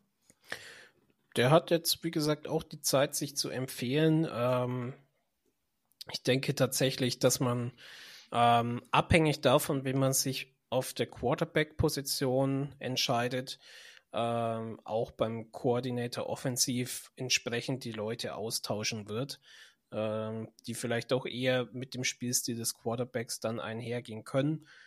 Wenn man hofft, dass Hardigree das kann, Hardigree kommt auch aus dem Coaching-Staff der New England Patriots. Ne? Also der ist dem auch nicht so fern, ähm, was McDaniels da abgerissen hat vom, äh, vom, vom Play-Design äh, her. Dementsprechend ich würde es ihm wünschen, dass er sich für einen Job qualifiziert, vielleicht auch bei uns als QB-Coach oder sowas in die Richtung, dass er einfach in seine alte Rolle zurückgeht. Ähm, aber er, also er steht mehr unter Beobachtung als Graham, würde ich sagen. Ja. Ja, ich habe mir auch äh, Gedanken gemacht, äh, gab es, glaube ich, bei Mitchell Rance gab es so ein paar Kandidaten. In ja. ein paar Artikeln gab es so ein paar Kandidaten, wie man ihn eventuell ersetzen könnte. Äh, ja, ich glaube auch, man muss jetzt die Entwicklung abwarten. Auch er soll noch eine Chance bekommen. Ich weiß nicht, neulich ist äh, Ken äh, Dorsey von den Bills gefeuert worden. Da waren äh, die Spieler angeblich gar nicht glücklich drauf. Man könnte ja. Äh, ähm, man könnte da vielleicht so jemand reinholen. Äh, Deuce Daly war immer mal wieder im Gespräch, äh, war selber damals ehemaliger Spieler, ich glaube Running Back, hat uh, unter anderem mit Andy Reid und uh, Doug Peterson gearbeitet. Und uh, dann glaube ich aber so, ich glaube bei Mitch war dann irgendwie, waren das meistens so Leute, die in niederen Rollen in Anführungsstrichen irgendwie, also bis auf Dorsey irgendwie äh, gearbeitet haben. Als Coordinator, äh, ich ja. Wird da tatsächlich noch so aktuelle Offensive Coordinator auch mit reinnehmen. Also man sagt immer so Ben Johnson oder Frank Smith, äh, die haben ein Head, eine Head Coaching Position äh, bekommen.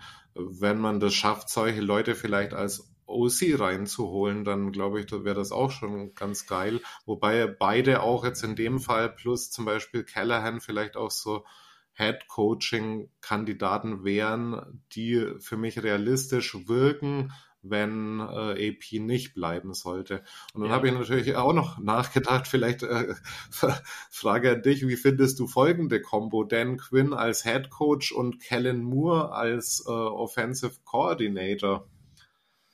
Und Patrick Graham noch defensiv unterwegs?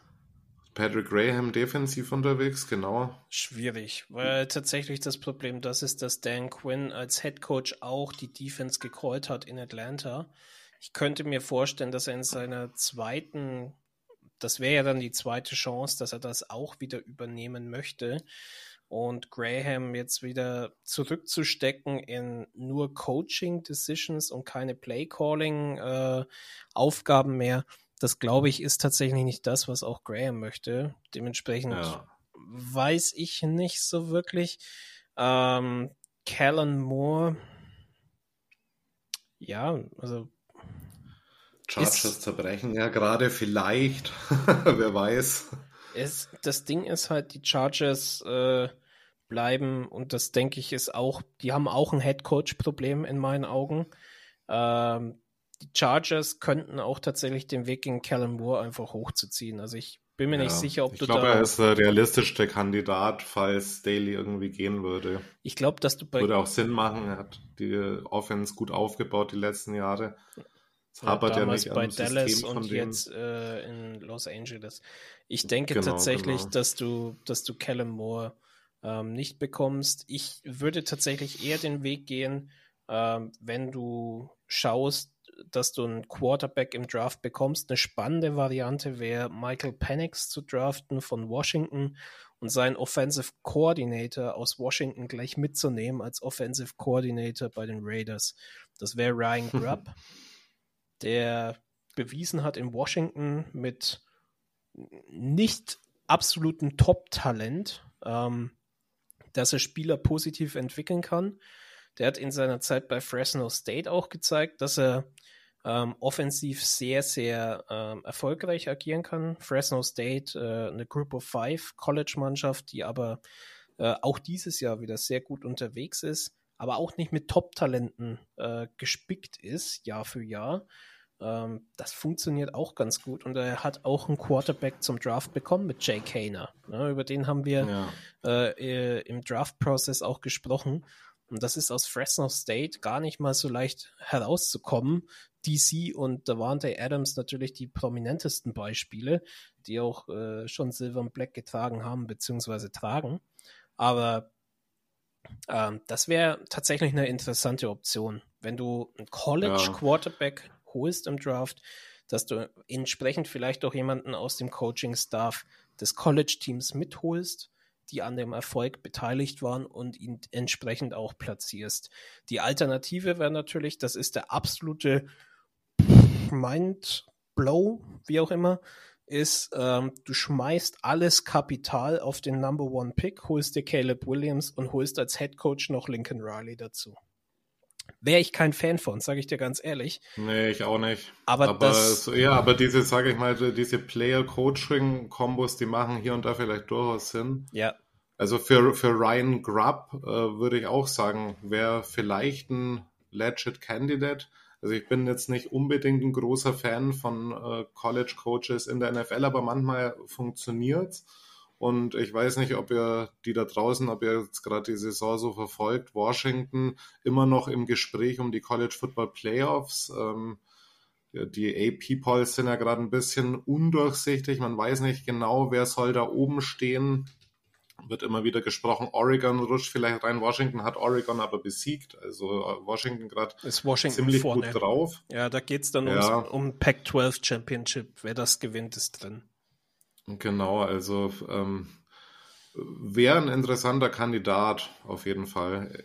Ich weiß nicht, ich habe hier noch andere Fragen. Vielleicht äh, machen wir weiter. Gehen wir ja. mal hier. Go, go, ja, das, das hängt da auch ein bisschen zusammen damit. Also Go Raiders fragt hier Alternativen für AP. Also ich glaube auch, dass dieses ganze, wen holen wir als OC rein, wen äh, behalten wir oder holen wir als Head Coach rein, dass das natürlich irgendwie dann wirklich vielleicht erst am Ende der Saison beantwortet werden kann.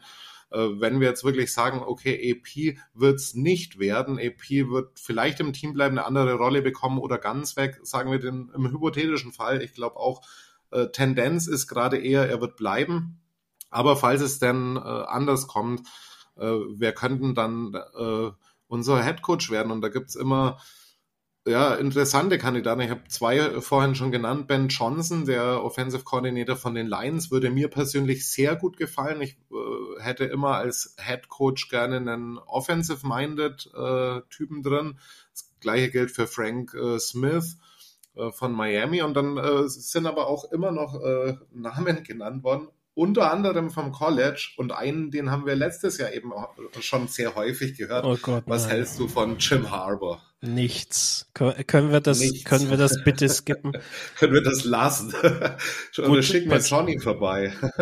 ja, also ich, ich sag's dir ganz ehrlich, Harbour ist eine spannende Personalie, einfach aus dem Grund, weil er Spieler anzieht. Er hat eine gewisse Aura, einen gewissen, ein gewisses Standing auch im Mind der Spieler. Der kann Free Agents akquirieren. Aber ist jetzt mit Michigan aufgeflogen, dass er ähm, betrogen hat in den Spielen. Da geht es um äh, Sign-Stealing, also äh, letzten Endes das Ausspionieren von äh, bestimmten Zeichen an der Sideline des Gegners. Da wurde auch jemand beim Gegner an der Sideline platziert. Komplett wilde Geschichte. Und äh, ist jetzt auch gesperrt worden von der NCAA. Ähm, ich möchte niemanden haben, der mir die Vibes gibt, die mir damals die Verpflichtung von John Gruden gegeben hat. Jemand, der aufgrund seiner Tätigkeit in der Vergangenheit in der NFL trotzdem noch irgendwie ein gewisses Standing hat und dann einfach wieder in die NFL kommt nach Jahren, die er weg war. Jim Harbour gibt mir genau diese Vibes. Ich möchte ja. äh, tatsächlich lieber einen Coach haben. Ben Johnson hast du genannt. Wer, äh, wenn du von draußen jemand reinholst, auch mein Pick, was der offensiv geleistet hat in Detroit, ist, äh, ist irre. Äh, mit dem Spielermaterial, was er auch hatte letztes Jahr. Äh, letztes Jahr schon enormes Development gewesen und dieses Jahr einfach definitiv drüber. Ich wünsche mir persönlich tatsächlich ähm, einen Coach, einen Head Coach, der wirklich nur als Head Coach da ist und keine Play Calling äh, Duties hat.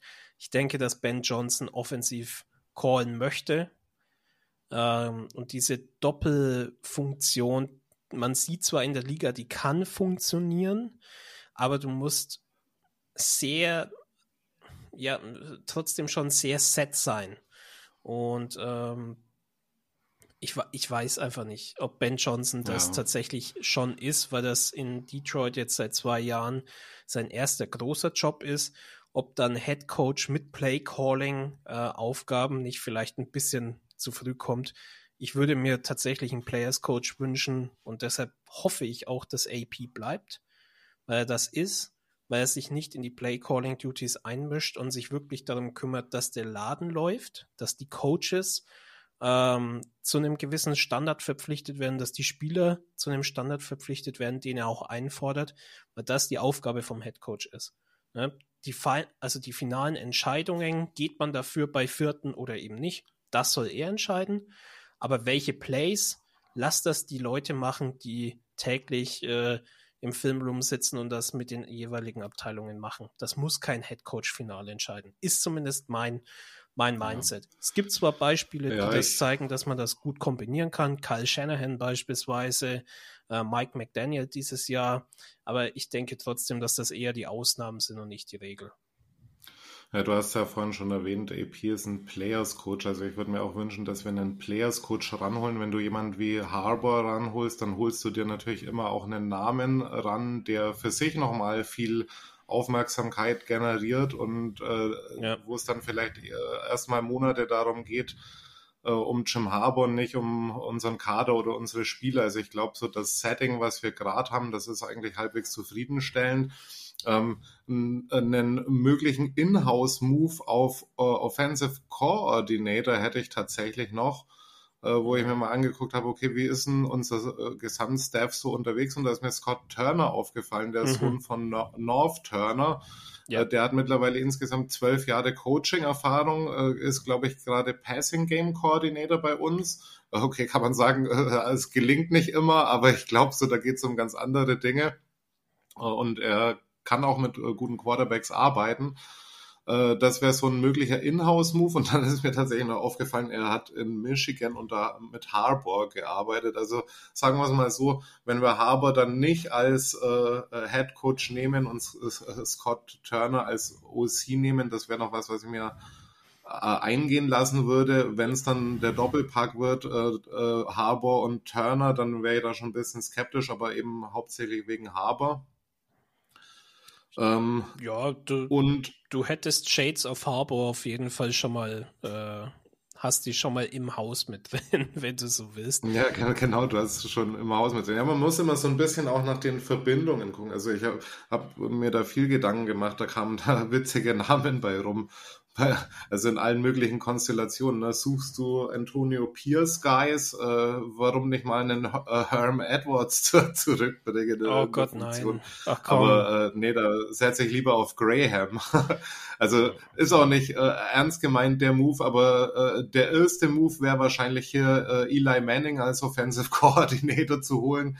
Der hat äh, damals gespielt äh, in den Jahren, wo EP gebracht hat. Das sind aber alles irrational. Also das ist bitte nicht falsch verstehen. Ein kleiner Spaß am Rande. So, also du hast äh, so, du kannst überall äh, irgendwelche Beziehungen äh, dir angucken, irgendwelche Netzwerke. Da, da kannst du so viele Leute nehmen, aber letztlich irgendwie äh, äh, glaube ich, bin ich da insgesamt deiner Meinung, Patrick. Ähm, äh, wir, wir sollten mit äh, dem gehen, was wir haben. Und wenn wir irgendwas äh, umändern, dann müssen wir da jetzt nicht gucken, dass wieder jemand sein äh, komplettes Set an äh, Coaches da mitbringt. Vielleicht kann man auch irgendwas so abändern, dass beispielsweise in Graham dann trotzdem bleibt und der neue Coach halt, falls es denn einer wird, dann äh, mit ihm zusammenarbeitet. Also das sind alles noch so ein paar Zukunftssänger. Das wollte ich aber. Ein, ja, einen sag, hätte ich noch. noch. Einen hätte ich noch. Ja. Also wirklich absolut absurdes Szenario, aber ich hätte es ultra cool gefunden wenn du Tom Brady als äh, Anteilseigner sowieso schon im Franchise hättest, wenn dieser Move durchgegangen wäre, warum nicht in irgendeine Funktion als Quality Control äh, Coach und maybe sogar Assistant Head Coach noch mit einbinden? Tom Brady wäre übelst krass, irgendwo im Coaching-Staff mit einzubinden. Wird nicht passieren, weil er mit Fox, glaube ich, schon einen mega Vertrag unterschrieben hat für Fernsehtätigkeiten. Aber stell dir mal vor, sowas wird durchgegangen. Du gibst ihm Anteile am Franchise und lässt ihn dann noch mitcoachen. Dann hat er natürlich da auch richtig, richtig Bock drauf, ähm, zu schauen, dass der Output auf dem Feld auch vernünftig ist. Hallo, jetzt verstehe ich dich gerade nicht, Patrick. Äh, ich habe gesagt, äh, Tom Brady. Hallo? Hallo? Hallo? Hallo? Jetzt höre ich dich wieder. Da warst du kurz weg. Alles klar. Nein, ich habe gesagt Tom Brady äh, tatsächlich als Option. Ja, das, das, das habe ich noch mitbekommen. Genau, nur den letzten Satz habe ich nicht mehr mitbekommen. Genau, also ähm, wenn er die, wenn er nicht bei Fox jetzt dann anfangen würde, hat er ja schon unterschrieben, ich glaube ab nächsten Jahr ist er dabei. Aber wenn du jetzt die Funktion hättest, er wäre Teileigner, hypothetisch, und dann auch noch irgendwo im Coaching-Staff verbandelt, dann hat er natürlich ein Interesse daran, dass der Output aufs Feld auch gut ist. Ne? Dadurch steigt der Franchise-Wert und auch sein Anteilswert. Das wäre das wäre eine richtig spannende Geschichte. Wird natürlich nicht passieren aufgrund der Umstände, wie sie momentan sind, aber wenn wir schon bei absurden Szenarien sind, finde ich das eigentlich ein richtig, richtig spannendes. Richtig gut ist ja, ja, zumal man ja eh von seinem, seiner Knowledge einfach profitiert. Er hat auch, glaube ich, gestern oder vorgestern irgendwie was rausgehaut äh, bezüglich der Regelauslegung der NFL. Meinte irgendwie so Leute wie äh, Ray Lewis und so, die könnten ja überhaupt nicht mehr spielen bei ja. der laschen Regelauslegung. Also das ist wirklich, äh, ja, ich, ich glaube, der Mann ist einfach the, nicht zu Unrecht the Goat. Er könnte uns da in mehreren Situationen helfen. Und ich glaube, auch wenn er Anteilseigner ist, wird ein äh, bestimmtes minimales äh, Load an seiner Erfahrung dann natürlich auch in anderen Fragen irgendwo mit einfließen, aber so in so einer ja offizielleren Position könnte ich ihn mir auf jeden Fall auch irgendwann vorstellen. Ne? Ja, das, ja, das, das Ding ist einfach, ne, an diesen Regeländerungen ist ja er nicht auch unbeteiligt gewesen. Ne? Er ist ja auch jemand gewesen, genau. der regelmäßig sich beschwert hat. Daran ist er nicht ganz ja. unschuldig. Äh, den Take fand ich tatsächlich in der Hinsicht ein bisschen lächerlich. Das stimmt auch, ja, das stimmt auch, aber ja, auf die Härte bezogen, mit der heute gespielt wird, hat er schon recht. Und ich glaube auch, dass sich gerade in der Defense so qualitativ äh, ein paar Sachen eben nicht mehr möglich sind äh, aufgrund dieser Regelauslegung. Also wenn ich ab und zu gucke, was heutzutage schon gepfiffen wird oder auch bei den Running Backs, die dann mal äh, beim Abtauchen ihren Kopf runternehmen und dann eine 10.000 Euro Strafe bekommen. Ist momentan absurd. Bekommen. Ist momentan ist absurd. absurd gerade. Ja. Also, naja, aber ähm, genau, jetzt äh, wollte ich doch nochmal zum anderen Punkt dieser Fragen übergehen. Herr Nielsen hatte gefragt, sollten wir in Runde 1 direkt auf QB gehen? Papst hatte gefragt, traden wir ab für einen Quarterback im Draft? Wenn ja, wäre, wer wäre der beste Fit? Wollen wir das vielleicht nochmal ganz kurz abkanzeln? Ja, fang an. ich, ich höre gespannt ja. zu. ja, ich würde generell mal sagen, First Round äh, QB, äh, ja, warum nicht? Es ist also die Quarterback-Frage ist die Hauptfrage irgendwie, die uns natürlich mit beschäftigen wird. Äh, je nach Strategie wären aber meines Erachtens nach auch andere Szenarien denkbar. Also wenn du sagst wirklich, okay, ähm, ähm, Aiden O'Connell wird äh, starten, man will ihn jemand äh, zur Seite geben, eventuell einen Free Agent und einen Rookie auch, kann ja auch ein äh, Mid-Tier-Free äh, Agent sein, ein älterer Free Agent, der dann nochmal mit einem Rookie in so einem Dreiergespann irgendwie rankommt. Also kannst du viel, wahrscheinlich bei der Quarterback-Klasse, die äh, qualitativ wirklich herausragend ist, in diesem Jahr kannst du so einige Picks finden. Äh, bezüglich Uptrade würde ich sagen, das kommt natürlich stark auf unsere Position an. Ähm, es gibt aber tatsächlich nur, eigentlich nur zwei Quarterbacks, für die ich im Moment einen äh, Trade-up machen würde. Und da wirst du jetzt vielleicht ein bisschen überrascht sein. Es ist nicht Caleb Williams.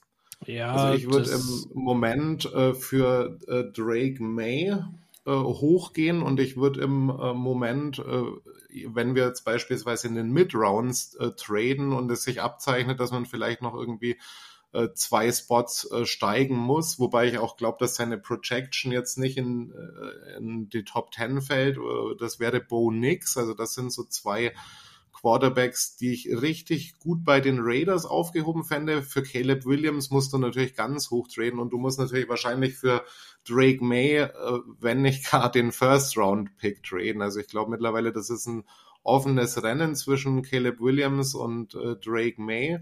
Und alles andere, ob du dir jetzt einen äh, Panics, einen Jaden Daniels äh, holst oder so, äh, das, das kannst du mit einem Mid-Round-Pick ohne Trade-Up wahrscheinlich machen.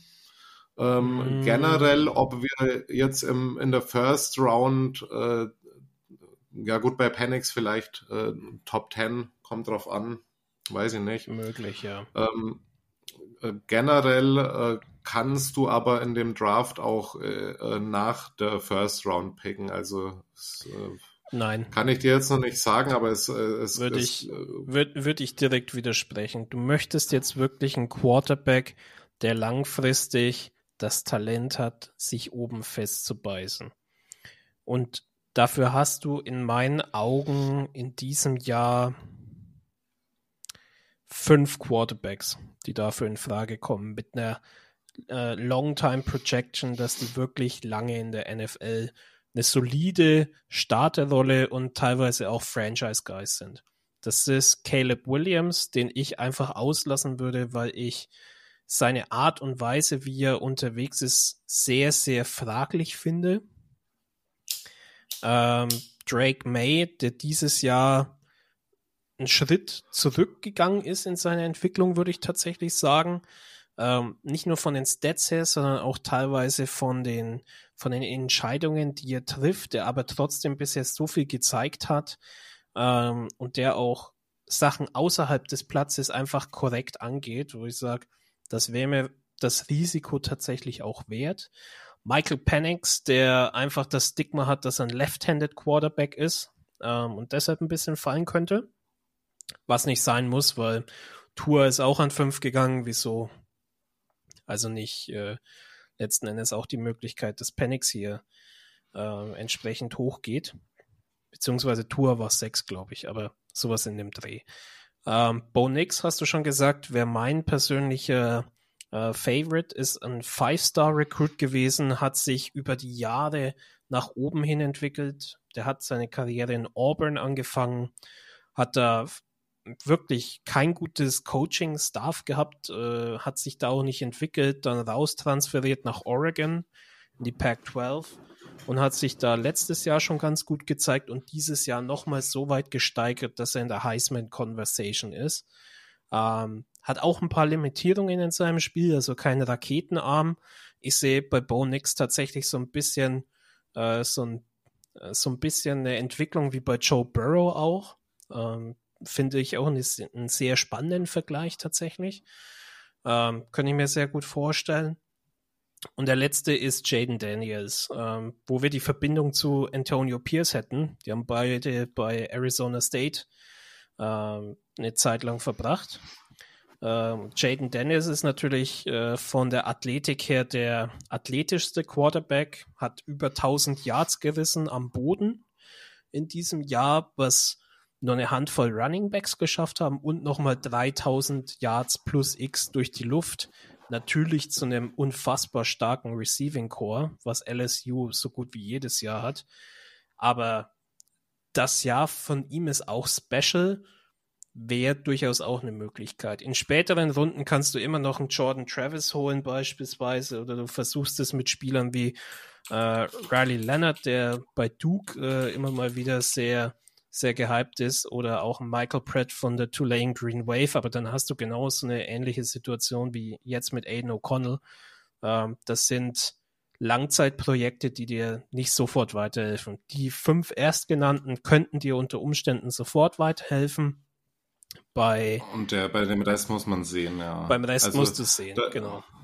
Ich, ich, bin da deiner Meinung, äh, aber äh, also nicht, nicht falsch verstehen, ich habe das durchaus so gesehen, die Raiders äh, äh, sollten sich jetzt nicht auf die Mid-Rounds verlassen, so, ne? Nee. Also nee. Äh, es gibt, wenn du einen Quarterback, und das, da kann ich eben noch nicht sagen, was ist da die Entwicklung, wenn sich AOC jetzt richtig durchsetzt und du brauchst einen Backup für AOC und du weißt schon, okay, AOC wird definitiv äh, äh, ready sein nächstes Jahr. Ähm, dann wirst du wahrscheinlich keinen Quarterback draften in der ersten Runde und dann greift eben das, was äh, greifen die hinteren Runden und da sind einige äh, Leute dabei, die man dann noch als Backup draften kann. Jetzt mal ganz unabhängig mhm. vom System. Der Jaden Daniels wäre äh, ein Quarterback, der eine total andere Rolle hat, beispielsweise als äh, AOC. Äh, aber ob du das dann wirklich machst, und ob das hinbringt, das steht wieder auf einem anderen Papier. Also ich äh, glaube, im Moment würde es tatsächlich, wie du meintest, äh, definitiv Sinn machen, einen reinzuholen, äh, der äh, deutlich besser ist als ähm, AOC. Und da wäre es eben äh, dann meiner Meinung nach auch nur möglich, das in der ersten Runde äh, zu machen, wo du dann weißt, okay, der wird äh, definitiv äh, immediate help irgendwo bringen. Ne? Ähm, äh, ganz ehrlich, wenn, wenn du sagst, aufgrund der Leistungen, die jetzt dann vielleicht noch kommen von AOC, okay, der hat sich zumindest eine faire Competition verdient und du möchtest jetzt andere Schwachstellen in der ersten Runde abdecken, dann holst du im ganzen nächsten Draft keinen Quarterback, sondern dann holst du ein und holst einen Free Agent, holst einen Free Agent rein in einem Level von einem Josh Dobbs momentan, vielleicht ein Baker Mayfield, Gardner Minshew, irgendwie sowas in diesem Bereich. Ah, ja, oder oder einen, einen Mentor, äh, ist gerade mit einer Verletzung draußen, irgendwie wird aber nächstes Jahr auch Free Agent, äh, Kirk Cousins, wenn er sich dann wiederholt. Es das wären tatsächlich so Szenarien, die ich dann auch äh, befürworten würde. Ist halt die teure Option, ja. Ja, es, es gibt gute Quarterbacks, äh, aber ob es für die Raiders außerhalb der ersten Runde Sinn macht, das weiß ich nicht. Aber tatsächlich das, was du gerade angesprochen hast, äh, wenn ich äh, da ein offenes Rennen will, vielleicht einen äh, mal systemunabhängigen Jaden Daniels dazu hole, und aber noch andere Lücken habe, hole ich mir vielleicht dann einen Jason Newton in der ersten Runde und mm. gehe dann mhm. anders. Aber ich stimme dir da auf jeden Fall zu. Ähm, aktuell, wenn es bei AOC klappt, äh, äh, würde ich eher mit einem Free Agent äh, einen Backup irgendwie reinbringen. So, ne? Ja, verstehe ich auf jeden Fall. Ich meine, wir ja. haben allgemein auf dem Free Agent Markt einige Möglichkeiten, auch woanders Lücken zu schließen, um dann im Draft vielleicht Kapital auch abzugeben, um hoch zu draften für den Quarterback der Träume des entsprechenden Head Coaches und des Coaching Staffs. Dafür ist es tatsächlich zu früh. Wir können diese Diskussion, glaube ich, erst seriös führen, wenn wir äh, wissen, wenn wir die wer das Steuer hat im Januar. Ne? Ja, ja, genau. Ja, und ich hoffe auch, wir äh, werden euch da draußen auch noch ein bisschen mehr an Shows äh, geben. Ich glaube, äh, wir sollten uns da mal verabreden, zum nächsten Draft hin da mal eine größere Coverage zu machen. Ja, mir liegt es nicht. Sag nicht vier Stunden reden, genau sondern dann ein paar äh, sehr, äh, Sendungen drin haben, wo es dann vielleicht mal nur um die Offense oder nur um die Defense geht. Vielleicht auch gerne, Patrick, so eine Early Projection kurz nach der Saison. Hätte ich auf jeden Fall Bock drauf. Genau, wir kommen aber weiter zu einer äh, Frage. Das wäre dann auch die letzte, falls wir das jetzt, falls du da jetzt keine Fragen mehr zu den Quarterback-Thematiken hast ähm, ne, vielleicht noch ganz kurz vor der Frage. Ich sag's euch da draußen noch, die Raiders haben aktuell neun Picks im kommenden Draft. Äh, davon vier in der siebten Runde, keinen Sixth Rounder drin. Also das wird auf jeden Fall wieder ein spannender Draft, wo man auch ein bisschen Trade-Kapital hat. Ähm, genau, aber zur Frage, die noch offen bleibt hier von Go Raiders, äh, Free, äh, du hast es auch kurz angesprochen, Free Agents generell in der Off-Season. Ähm, ja, da muss man natürlich erstmal gucken, wo haben wir die größten Needs, aber gibt es da vielleicht schon ein paar Leute, die du siehst, die uns da aushelfen könnten, gemessen an der aktuellen Lage? Ja, also ich denke tatsächlich, wenn Marcus Peters nach dem Jahr weg ist, wir sehen jetzt schon dieses Jahr, er, äh, er ist nicht mehr der, der er vor drei, vier Jahren noch war in dieser Liga. Dieser Ballhawk ist er nicht mehr dafür. Fehlt ihm inzwischen so ein bisschen der, The Juice würde ich tatsächlich sogar sagen. Wäre eine Möglichkeit, sich auf Corner mal tatsächlich was zu gönnen. Ähm, da gibt es momentan Optionen, die verfügbar werden. Beispielsweise in Jalen Johnson von den Chicago Bears, der da absolut untergeht, weil die Bears halt die Bears sind. Ähm, Jalen Johnson da seit jeher ein sehr solider Spieler, Kenny Moore von den äh, Colts beispielsweise ist noch eine interessante Option, der da auch regelmäßig overperformed hat.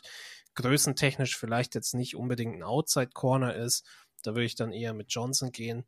Aber das wäre so eine Stelle, wo ich mir tatsächlich mal einen, einen, hochklassigen Free Agent wünschen würde, auf so einer wichtigen Position wie Cornerback.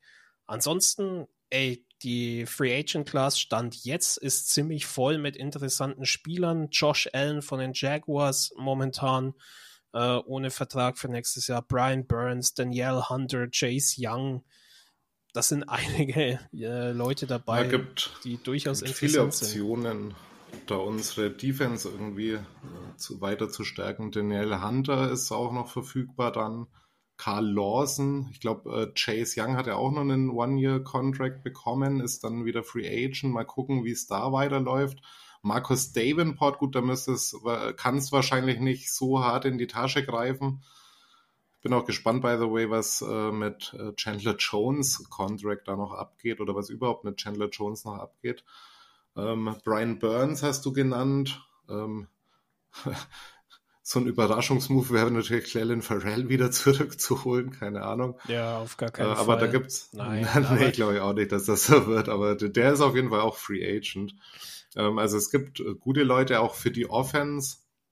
Haben wir so ein paar Leute, ähm, äh, Jonah Williams beispielsweise in der O-Line, Andrew Speed wird Free Agent, Connor Williams von Miami, äh, Phil Haynes von den Seahawks beispielsweise so. Also da gibt schon irgendwie Leute so, die man dann auch insbesondere für die O-Line, wo ich noch Schwächen sehe, holen kann. Äh, aber ja, ich würde sagen, je näher wir da zur Off-Season kommen, äh, desto mehr Coverage gibt es da von unserer Seite dann noch. Ja, sicher. Vor allem, falls dann der Davante-Trade zu den Jets wieder interessant wird, sind noch ein paar nette Wide Receiver-Optionen da. T. Higgins, Michael Pittman, Mike Evans hat noch keinen Vertrag, Calvin Ridley, potenziell alle Spieler, die einen guten X-Receiver abgeben, bis, naja, eine gute zweite Option, würde ich mal auf jeden Fall sagen. Gabriel Davis von den Buffalo Bills finde ich immer eine sehr, sehr spannende Variante. Mhm. Ähm, also es gibt Stand jetzt. Es ist wieder ein bisschen früh.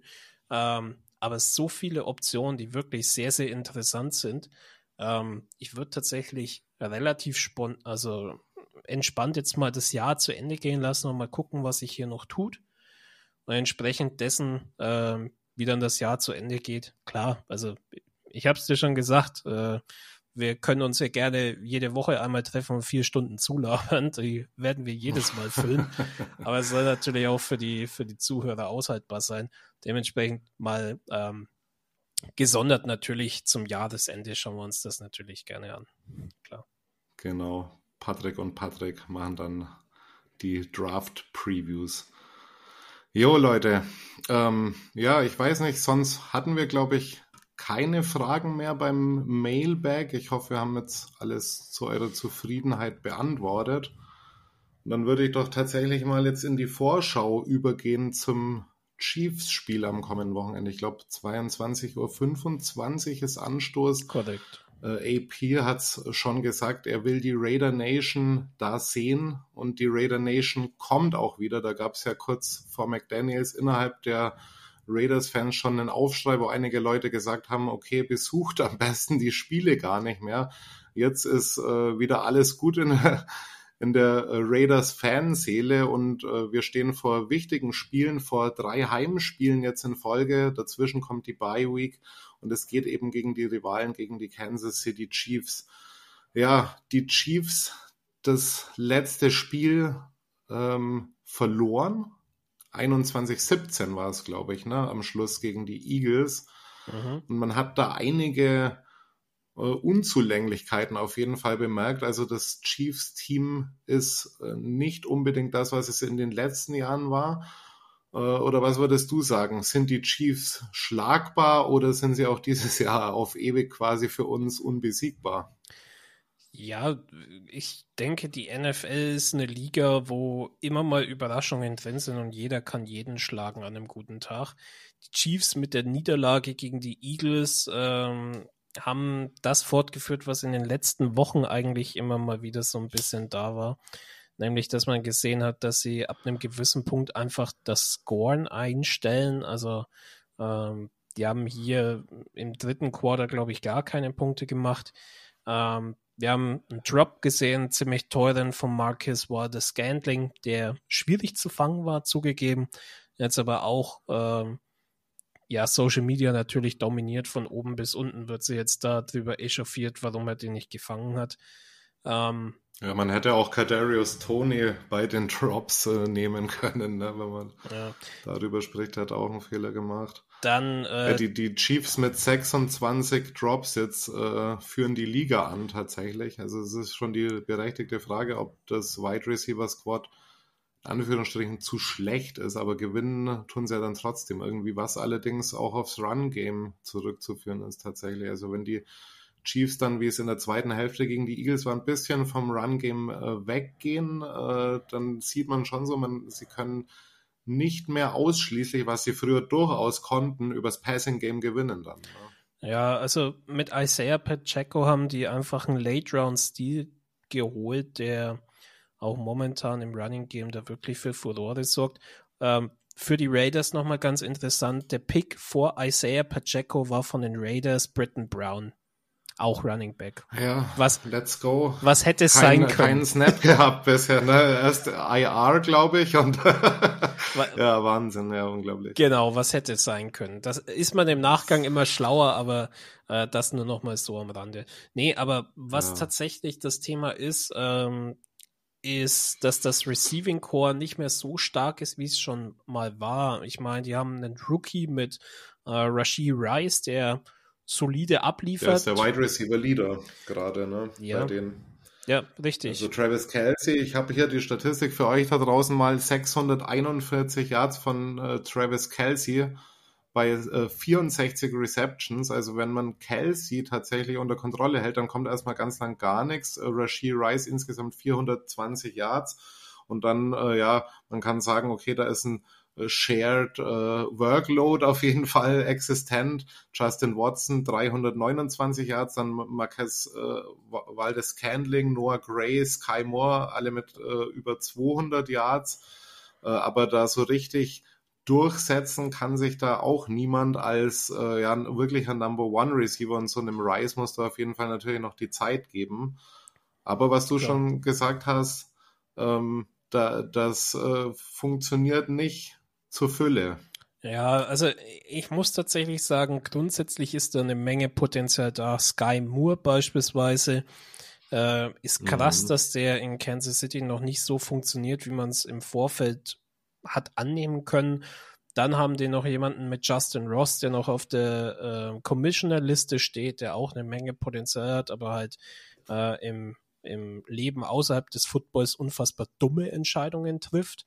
Ähm, ja, also Kelsey aus dem Spiel nehmen wird wichtig sein, beziehungsweise Kels heißt ja eigentlich nicht Kelsey, sondern Kels. Ähm, ja. Den komplett rausnehmen wird nicht funktionieren, dafür ist er einfach zu gut. Was mir jetzt noch die Woche entgegengeflogen ist an News ist, dass er wohl stärker denn je überlegt, nach dem Jahr aufzuhören. Mhm. Wegen seinen Verletzungen, die er. Kann Vorteil und Nachteil sein, ne? Ja, klar. Vielleicht er es nochmal allen beweisen für dieses Jahr und ab dem nächsten Jahr haben wir ein bisschen, mhm. bisschen Luft. Man weiß es nicht. Für das Spiel jetzt äh, am kommenden Sonntag ist es schon so, dass man sagen muss, ja, man muss schauen, dass man Kelsey oder Kerls rausnimmt. Ähm, ich bleib beim Alten. Das klingt irgendwie, habe ich mich irgendwie zu lang dran gewöhnt. Ja, man ist es halt einfach schon gewöhnt. Ja. Bleiben wir bei Kelsey. Ja. Ähm, nee, dass man halt einfach ihn rausnimmt, weil dann muss Mahomes tatsächlich schauen, dass er mehr seine Wide Receiver einbindet und die sind bis auf Rashi Rice momentan so ein bisschen die Schwachstelle. Isaiah Pacheco äh, bei einem bei einem äh, unter 100 Yard Game zu halten, wäre wichtig. Wird schwierig, weil unsere Run Defense äh, aufgrund des fehlenden Pushs äh, in der D-Line natürlich noch so ein bisschen anfällig ist für ein gutes Running Game. Ähm, dementsprechend denke ich, vor allem mit Spillane haben wir jetzt einen ziemlich guten Coverage-Linebacker. Wenn der es schafft, halbwegs Kelsey rauszunehmen, dann wäre das schon, wäre das schon ein großer Blow für das Kansas City Offensive ähm, Play-Scheme. Auf der anderen Seite defensiv muss man halt sagen, haben die mit Trent McDuffie einen Top-Corner. Brauchen wir nicht drüber reden, das ist wirklich äh, top-notch. Ja. Chris Jones äh, in der D-Line immer gefährlich. Und mit George Karleftis auch noch äh, ein, ein Sophomore-Player auf der Edge, der auch ähm, so ein bisschen von sich reden macht, zumindest production-wise. Ähm, sehr solide, sehr ausgeglichen, auch mit einer guten Tiefe in der Breite. Ähm, die ganze Defense eigentlich der Chiefs. Ähm, es wird wirklich sehr, sehr schwer. Ich bin ganz ehrlich. Ich äh, muss von unserer Offense tatsächlich eine Leistungssteigerung sehen, die so irgendwo zwischen 80 bis 130 Prozent von dem beträgt, was wir gegen Miami gesehen haben. Die Defense, wenn sie das Play-Niveau halten kann, das wäre stark, das würde uns sehr helfen. Ähm, darauf wird es ankommen. Die Defense wieder so spielen ja. wie gegen Miami im Idealfall und äh, offensiv äh, eine große Steigerung von den, von den Akteuren, dann haben wir schon Chancen. Das ist nicht unmöglich. Ja. Ähm, schwierig ist es trotzdem allemal. Also ich habe mir tatsächlich die Frage gestellt, was waren so die hauptausschlaggebenden äh, Dinge auch letztes Jahr bei den Niederlagen gegen die Chiefs. Wir haben natürlich immer äh, Travis Kelsey hier als Mittelpunkt irgendwie gehabt und äh, tatsächlich würde ich die Frage beantworten, ob er äh, äh, gecovert werden kann, würde ich das erste Mal eigentlich seit Jahren mit Ja beantworten. Ich erinnere mich damals an die Corey Littleton-Zeit zurück, äh, wo wir auch äh, regelmäßig irgendwie über 100 Yards von Kelsey bekommen haben. Damals auch dann meistens noch 100 von Tyreek Hill dazu. Ähm, aber ich glaube, so dieses Jahr könnten wir Wege finden, um das Chiefs Passing Game so ein bisschen ja, gering zu halten. Äh, was ich allerdings dann tatsächlich als großen Nachteil sehe, ist das Laufspiel dann tatsächlich von den Chiefs. Also Pacheco jetzt äh, mittlerweile 614 Yards. Äh, dazu kommen noch Patrick Mahomes, der einen Average äh, äh Yardage per Run von 6,2 hat. Und insgesamt ist das äh, das Running Back Core auch noch ins äh, Passing Game recht gut mit eingebunden. Die haben äh, zu dritt, also Pacheco, McKinnon und äh, Edwards Hilaire haben knapp 350 Yards auch im Passing Game beigetragen. Äh, das wären so die Dinge, wo wir bei der Offense drauf schauen äh, können. Und dann kommt es für mich auch, wie du schon meintest, so also die, die Defense ist eigentlich durchzecht von Talent tatsächlich. Da wird es wieder essentiell sein, äh, wie können wir den Pass Rush auch stoppen und wie sehen wir gegen die guten Corners aus. Und ich glaube tatsächlich, dass äh, dieses Spiel mehr eine Schlacht zwischen unserer Offense und deren Defense wird und wir vielleicht im Gegensatz zu den Vorjahren defensiv zumindest dafür sorgen können, dass wir vielleicht mal mit einem guten Tag irgendwie die Offense von den Chiefs ein bisschen stoppen können. So, ne? Das würden auf jeden Fall die Keys to the Game werden. Wenn ich es jetzt gerade mal anschaue in den Stats, ne? Chris Jones, der Defensive Tackle, der Superstar bei denen in der D-Line, 7,5, 6. George Carlef, das habe ich schon angesprochen, 7, 6. Dann jemand, den ich bis. Mike Danner. Wer ist Mike Danner? Ich habe von dem. Mike Danner. Un fünfeinhalb, sechs am Start. Ungelogen noch nie was gehört. Ne? Drew Tranquil, Leo Chanel, beide mit drei beziehungsweise dreieinhalb Sacks. Ähm, das sind, das sind Mike Linebacker beide. Ähm, dann hast du Trent McDuffie, der Corner, noch zwei Sacks bei einem, bei einem entsprechenden Blitz wahrscheinlich die, die sind produktiv, die kriegen Druck her. Das heißt, ich muss auch darauf hoffen. Ja, und die werden versuchen, mit, mit unterschiedlichen Looks da auch EOC ein bisschen zu schwächen, natürlich. Und gerade halt die Stellen wahrscheinlich gut ausnutzen können, die so ein bisschen kritisch sind. Ja, klar. Ich, also im ich, das hatten wir ja am Anfang gesagt. Ne? Wenn Colton Miller da ist, kann ich ein bisschen entspannter in das Game gehen, weil ich mhm. weiß, dass er von der linken Seite dann vielleicht weniger Druck bekommt, als wenn jetzt der Illuminor spielen würde der, wie gesagt, ich mache auch Illuminor keinen Vorwurf, von Right Tackle auf Left Tackle umzustellen innerhalb von einer Woche oder zwei, ist, äh, ist irre. Das ist eine, eine gehörige ähm, Aufgabe, die ihm da von Latz gesetzt worden ist. Aber unterm Strich äh, muss die O-Line halten. Also nicht halten im wortwörtlichen Sinne, aber halt so gut wie äh, keinen größeren Druck zulassen. Weil das ist was, wo AOC wirklich Probleme hat. Also auch die O-Line, ein Key to Victory, die muss im Passing Game tatsächlich ein bisschen was abreißen und dem Quarterback auch Zeit geben. Ja, und im Running Game natürlich auch jetzt endlich mal contributen. Also ich äh, sag's ungern, aber ich glaube mittlerweile, äh, es wird kein Anknüpfen von Josh Jacobs mehr an die Yardzahlen im letzten Jahr, vom letzten Jahr irgendwie geben wenn sich dann nicht gehörig was tut. Also ich ähm, war immer der Meinung, okay, der braucht halt ein bisschen Zeit, um da wieder reinzukommen und dann irgendwann, dann werden wir mal so drei, vier Spiele in Folge sehen, wo Josh über 100 Yards läuft.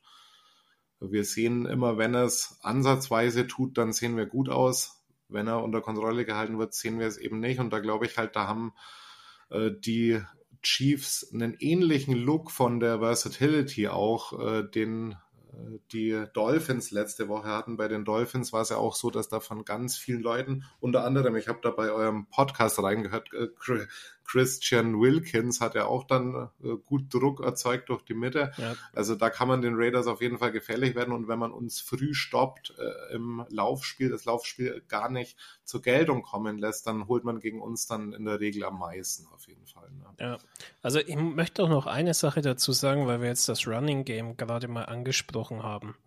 Ähm, wir haben ja ein paar Running Backs, so ist es ja nicht. Wie viele Running Snaps glaubst du prozentual hat Jacobs ähm, so insgesamt bekommen im Vergleich zum Rest vom, ähm, vom Squad? Boah, ich, das, das ist jetzt eine verschachtelte das, Frage, aber hast, hast, hast, du da hast du da eine Zahl dazu? Weil ich würde schätzen, dass das ähm, ich, erinnere mich jetzt gerade nicht so an die ersten Saisonspiele, aber ich glaube, da haben wir Samir White auch wenig gesehen. Wir sehen ab und zu mal in bestimmten Packages sehen wir äh, Abdullah, aber ich würde schon sagen, dass in den letzten zwei Jahren äh, Josh deutlich über 90 Prozent aller Läufe bekommen hat. Also für absolute Run-Snaps von Running Backs ähm, haben wir hier eine Zahl von 226. Äh, 226 Run Plays von einem Running Back. Und davon hat Josh 205. Also das sind ja. umgerechnet 90,7 Prozent. Da bist du ziemlich gut dabei. Ich ja. frage mich, was ist mit Samir White los? Ja, und was ist auch, was ist, was war da überhaupt äh, der Plan? Also wir holen ja, du meintest vorhin schon Britton Brown, haben wir auch reingeholt. Von dem haben wir gar nichts gesehen. Sind hier McCormick hat sich auch natürlich auch verletzungsbedingt irgendwie nie entwickelt, aber wir sehen da irgendwie, da herrscht äh, die totale Planlosigkeit und dann greift irgendwie das, äh, was wir vor ein paar Monaten besprochen hatten. Wir brauchen Josh Jacobs. Ja. Also ähm, ähm, äh, stell dir vor, ohne Josh äh, würden wir definitiv noch schlechter aussehen. So, ne? Und äh, der hat nicht mal äh, die Leistung am Start, die er letztes Jahr hatte. Also ich, ich, ja, ich weiß nicht, was da los ist. Ich glaube einfach, man hat da äh, falsch gedraftet einfach. Also ich bin auch bei Samir. Also wenn er dann einen Carry bekommt, der ist äh, Fumble gefährdet. Hatte, hätte er letztes Mal bei, beinahe gefummelt, war oder down bei Contact, glaube ich. Ja, genau. Oder zu, ja. Ich muss dazu sagen, ja, ich bin im Podcast von den Dolphins, äh, wo ich war vor dem Spiel gegen die Dolphins, ähm, wo sie uns einen 17-Point-Spread reingedrückt haben, dass das durchaus realistisch ist. Das möchte ich jetzt hier nochmal als absurd äh, betiteln und äh, hat dann am Ende ja so auch nicht stattgefunden. Aber da bin ich gefragt worden, sind wir im Receiving Game und im Running Game One-Trick-Pony? Im Receiving Game mit Adams und im Running Game mit Josh Jacobs. Und ich sagen konnte, im Receiving Game auf gar keinen Fall. Da sind wir ziemlich breit ja. eigentlich auch aufgestellt mit vielen sich, Möglichkeiten. Ähnlich, ja. Und jo also im Running Game absolut, absolut. Wenn Josh Jacobs ja, nicht läuft, dann vollkommen. läuft keiner. Das ist, das ist halt einfach so. Und das ist schade, weil du siehst auch bei den Teams, wo das momentan gut funktioniert, dass die äh, einen guten Running Back haben, der die großen Anteile der Workload stemmt und dann hast du einen guten Relief-Back. Und wir haben keinen Relief-Back, wir haben noch einen Third-Down-Back mit Amir Abdullah, den du dann in Passing-Situationen einsetzen kannst, jetzt aber auch schon 30 Jahre alt ist, also wahrscheinlich auch in seinem letzten Jahr mit vollen Kräften als Running Back dann dabei ist, ähm, weil das natürlich eine Position ist, die dich äh, auch körperlich dann irgendwann mal zermürbt. Äh, also Samir White, äh, weiß ich nicht. Ich bin mir nicht mal sicher, ob er den Cut nächstes Jahr überleben wird. Ja, bin ich mir auch nicht sicher. Also ich glaube, äh, wird auch im Zentrum natürlich die Frage stehen, ob wir Josh nochmal eine weitere Chance geben und den verlängern. Ähm, gab jetzt ja die Gerüchte, dass das durchaus passieren könnte, beziehungsweise dass das jetzt eigentlich das erste Mal seit McDaniels wieder überhaupt ein Thema ist ja. Und dass das vielleicht vorher so ausgesehen hat, als äh, würde der einfach nur weg wollen nach der Saison. Also das äh, stimmt schon mal positiv, aber wenn du ihn äh, natürlich nicht halten kannst, und die Frage ist natürlich da auch wieder zu welchem Preis, dann äh, sieht's relativ schwierig aus für die Raiders und dann müssen wir uns wirklich Gedanken machen, müssen wir dann vielleicht nicht irgendwann nächste Third Round im nächsten Draft irgendwie einen Running Back oder so uns zulegen oder da anderweitig nachbessern. Und selbst wenn Josh bleibt, äh, würde ich sagen, man muss ihm irgendjemand zur Seite stellen, der ihn da auch ein bisschen entlastet. Ich weiß teilweise nicht, ob es ein systemisches Ding ist. Ich weiß nicht, wer ist gerade Running Backs Coach bei uns? Müsste ich auch ähm, nachschauen, kann ich dir nicht ja, genau sagen. Aber ja, das, das, das guckt mal zu Hause nach, Leute. Also ich weiß nicht, ob es jetzt am Running Backs Coach liegt genau Hausaufgabe für euch. Wer ist der Running Backs Coach der Raiders? Ich habe es gestern noch nachgeguckt, habe es leider auch gerade vergessen. Anyway. Ähm, es gibt halt im, genau, im kommenden Draft kein Top-Talent auf Running Back. Das heißt, du bist schon ein bisschen davon abhängig, dass du, äh, dass du Josh behältst und dann halt einfach nur äh, ein Running Back 2 quasi noch mit dazu holst. Es gibt ein paar, die überdurchschnittlich gut abliefern, die ich auch gerne bei uns sehen würde. Das machen wir dann in der Draft-Ausgabe. Das äh, greife ich jetzt nur mal wieder ganz kurz vor. Aber unterm Strich ähm, musst du jetzt auch gegen Kansas City, um jetzt den Bogen da wieder zurückzuspannen, jetzt auch schauen, dass du Josh Jacobs endlich wieder zum Laufen bringst. Ja. Ähm, die Carries, die er gegen die Dolphins hatte mit 14, das ist einfach zu wenig. Binde ihm mehr im Gameplan ein und äh, halt auch deine O-Line tatsächlich mal accountable. Ähm, ich weiß, dass ähm, ich habe jetzt auch PFF parallel offen mit den O-Line Grades tatsächlich ähm, und sehe da was, was ich halt nicht nachvollziehen kann tatsächlich, ähm, nämlich dass unsere äh, unser Center und unser Right Guard, also Andre James und Greg Van Roten, ähm, für ihre Position überdurchschnittlich gut bewertet werden. Greg Van Roten, der sechste von 79 Guards. Ja. Sehe ich nicht. Ja, er macht keinen schlechten Job. Ja, ja nee, er macht keinen schlechten Job.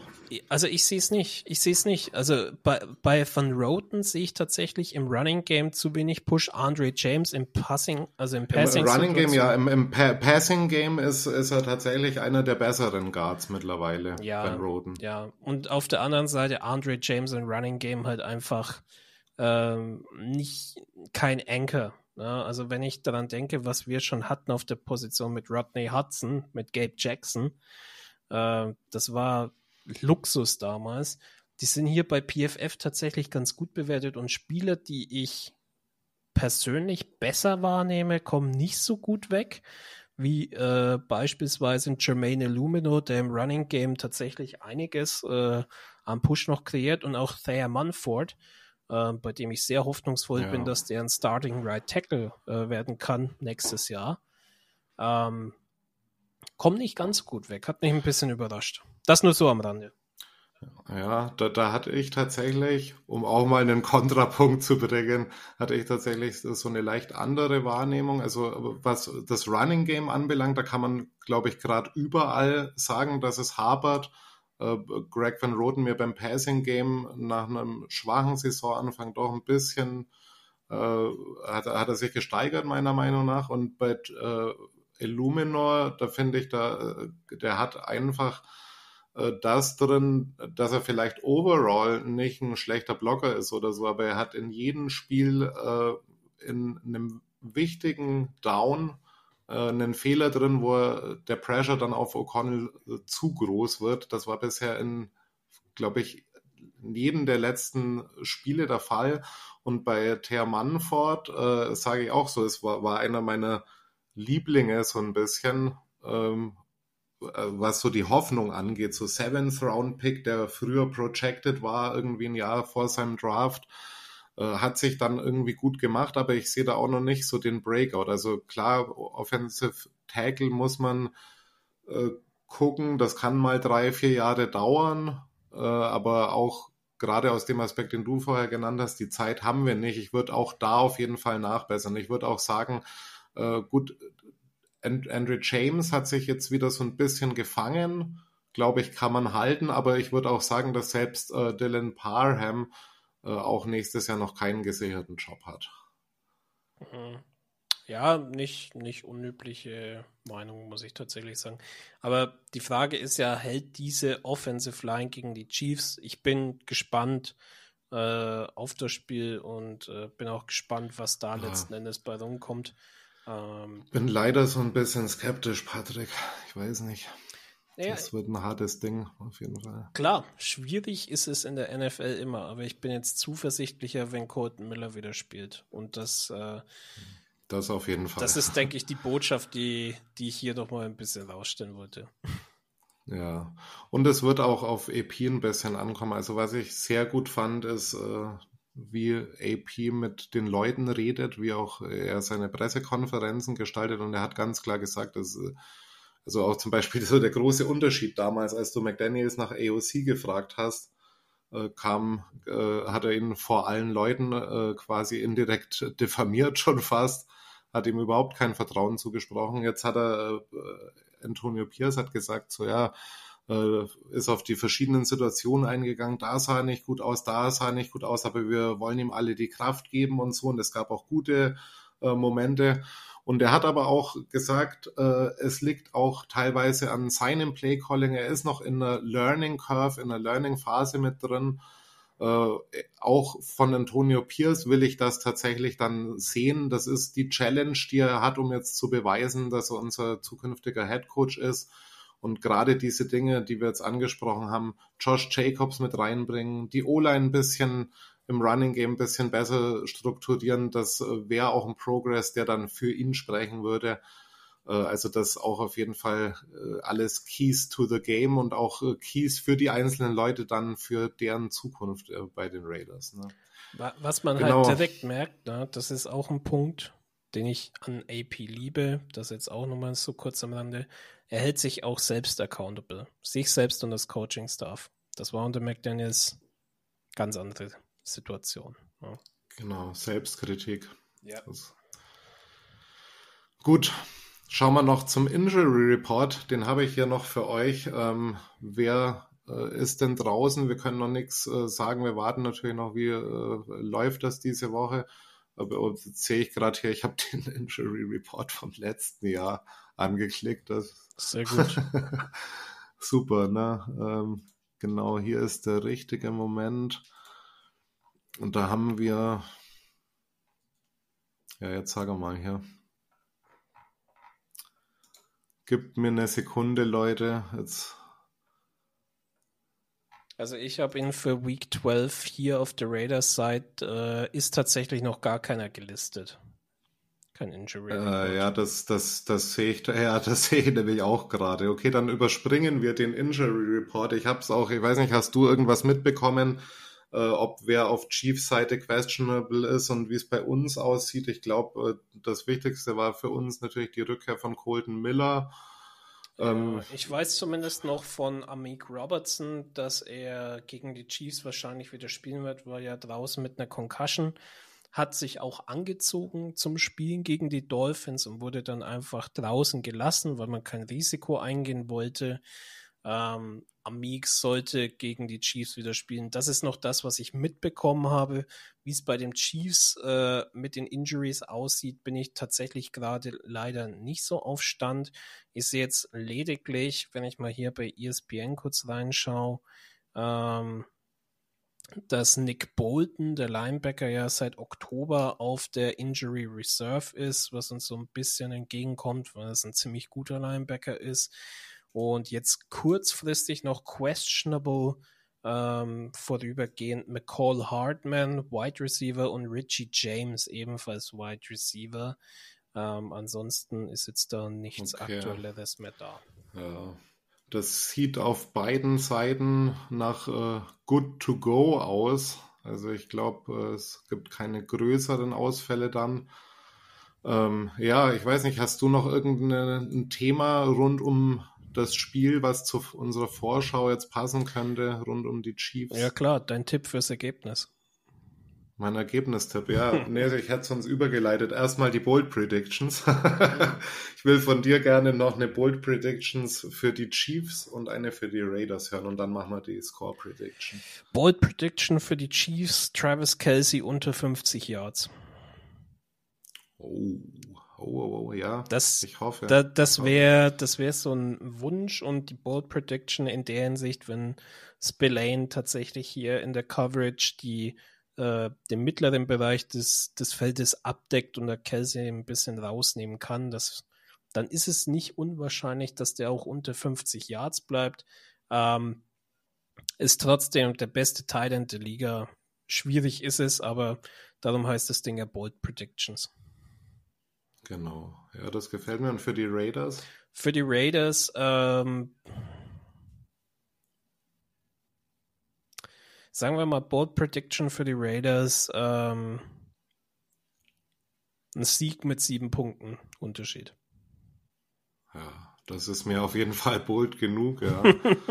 okay, du, ja, wenn wir zu der Score Prediction übergehen, äh, ist diese Bold Prediction in meinem Tipp leider nicht inkludiert.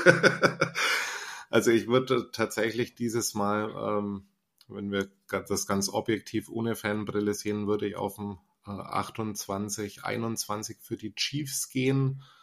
Ähm, ich habe letztes Jahr einen, einen Huni gesetzt auf, die, auf einen Raiders-Win. Das war dieses, wie haben wir da gespielt? 30 zu 29. 33 verloren oder einen. Ja, es, es genau, dieses ganz knappe Ding. Dieses ganz knappe Ding. Genau, also das, ja, und, der äh, äh, nur das ganz kurz, weil du jetzt schon bei Wetten bist. Also Wetten böse, Gambling. Hm? Vorsicht ja, damit, liebe genau. Leute, aber ähm, falls ihr doch dabei seid, der Spread äh, auf dem Markt äh, von Vegas selber, also die Vegas-Wettquoten, hat einen Spread von minus 9 für die Chiefs aktuell. Okay. Also das sind, ja. das sind irre Spreads gegen das, die Dolphins waren Da, da werden wir schon immer hart unterschätzt. Ich glaube, bei Dolphins 13,5 waren es, glaube ich. Ne? Eine Menge auf jeden Fall, ja. Ja. Wie ist der Over-Under für das Spiel? Äh, Sekunde, Over-Under ist momentan bei 43 glatt. Ja. Ja, das wird ja dann so in kn knapp in die Regionen kommen, wo ich auch das Spiel verorte. Was ist dein Game-Tipp?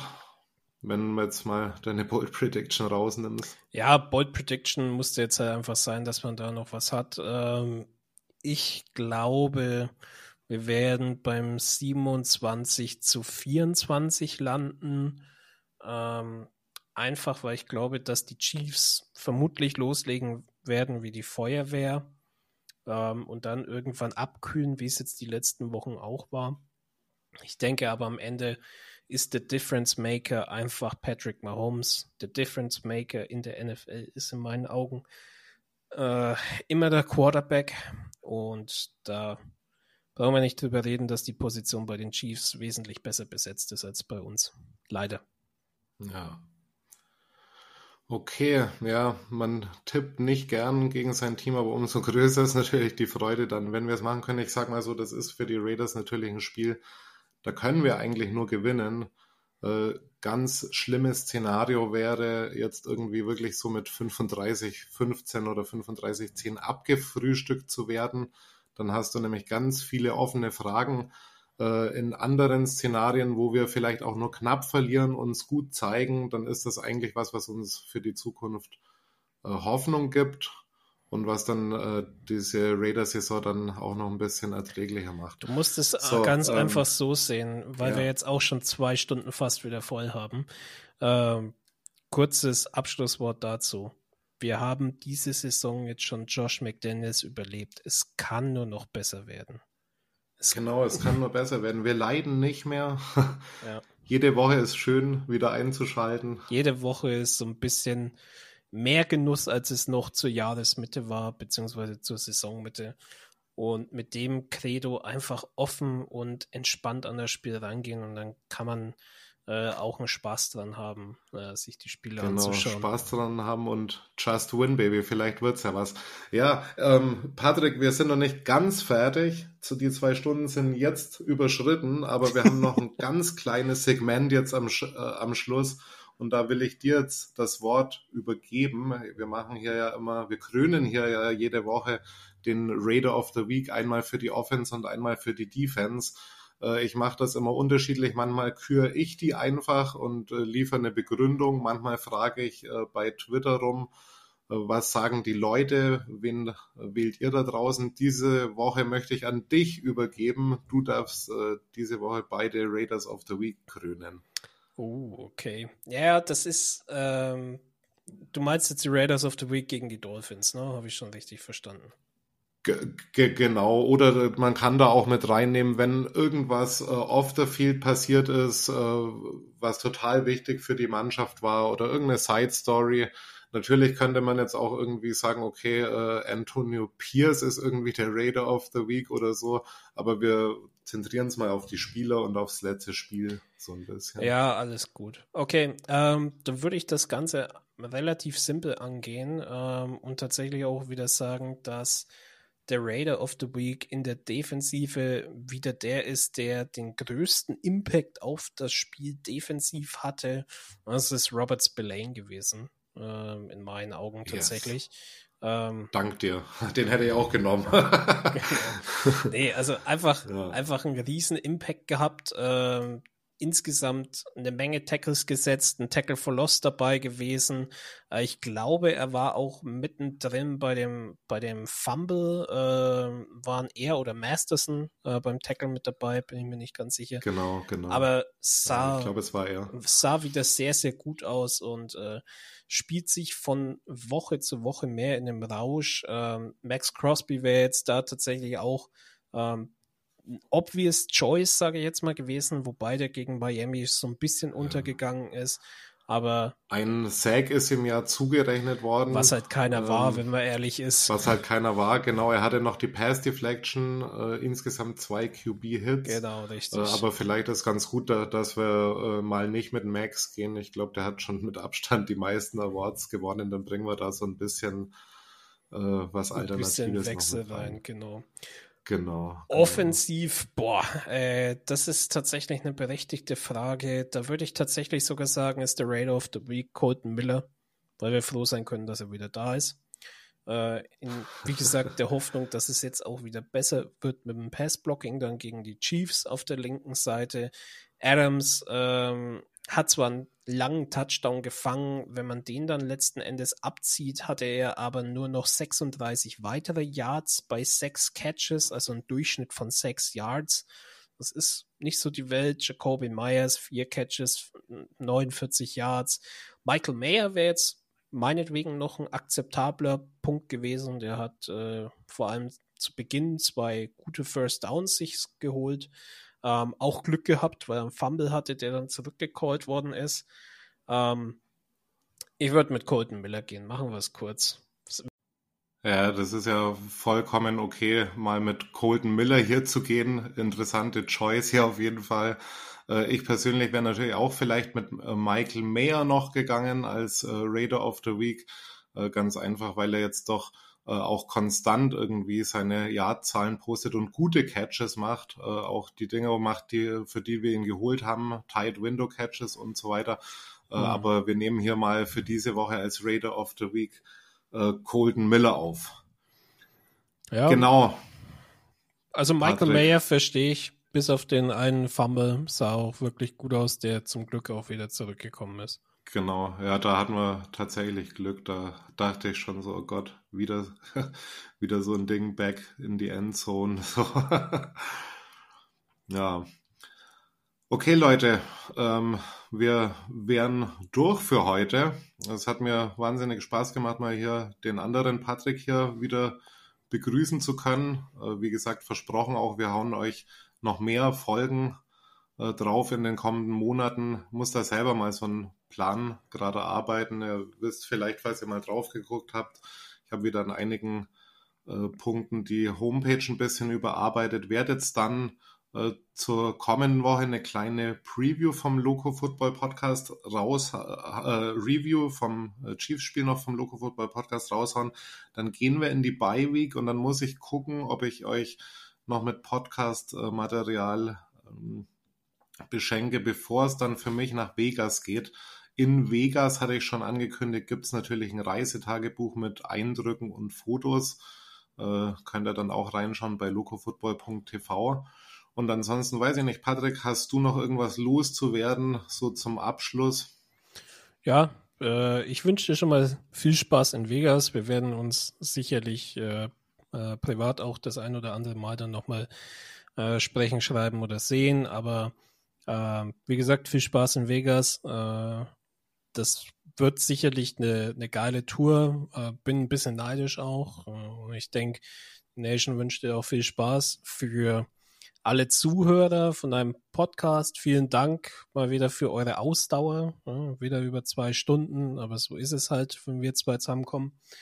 Gibt es immer ein bisschen, bisschen mehr Content.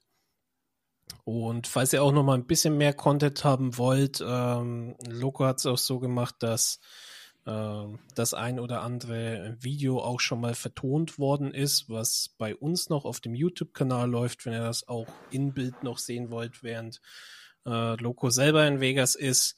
Ein bisschen Content wird da auch noch kommen. Schaut gerne mal vorbei. So viel Eigenwerbung mal kurz noch reingeschmissen. Das soll und darf sein, das ausdrücklich erwünscht natürlich. Genau, schaut da rein bei den Jungs. Ähm, ansonsten, ja, dann sind wir beim Ende der Folge angelangt. Ich wünsche euch, Raider Nation da draußen, eine schöne, eine schöne Woche noch. Ein hoffentlich siegreiches Wochenende und viel Spaß beim Football äh, gucken und wir hören uns nächste Woche wieder beim Loco Football Podcast 63. Also haut rein, Raider Nation. Bis dann. Ciao, ciao. Just win. Win, genau.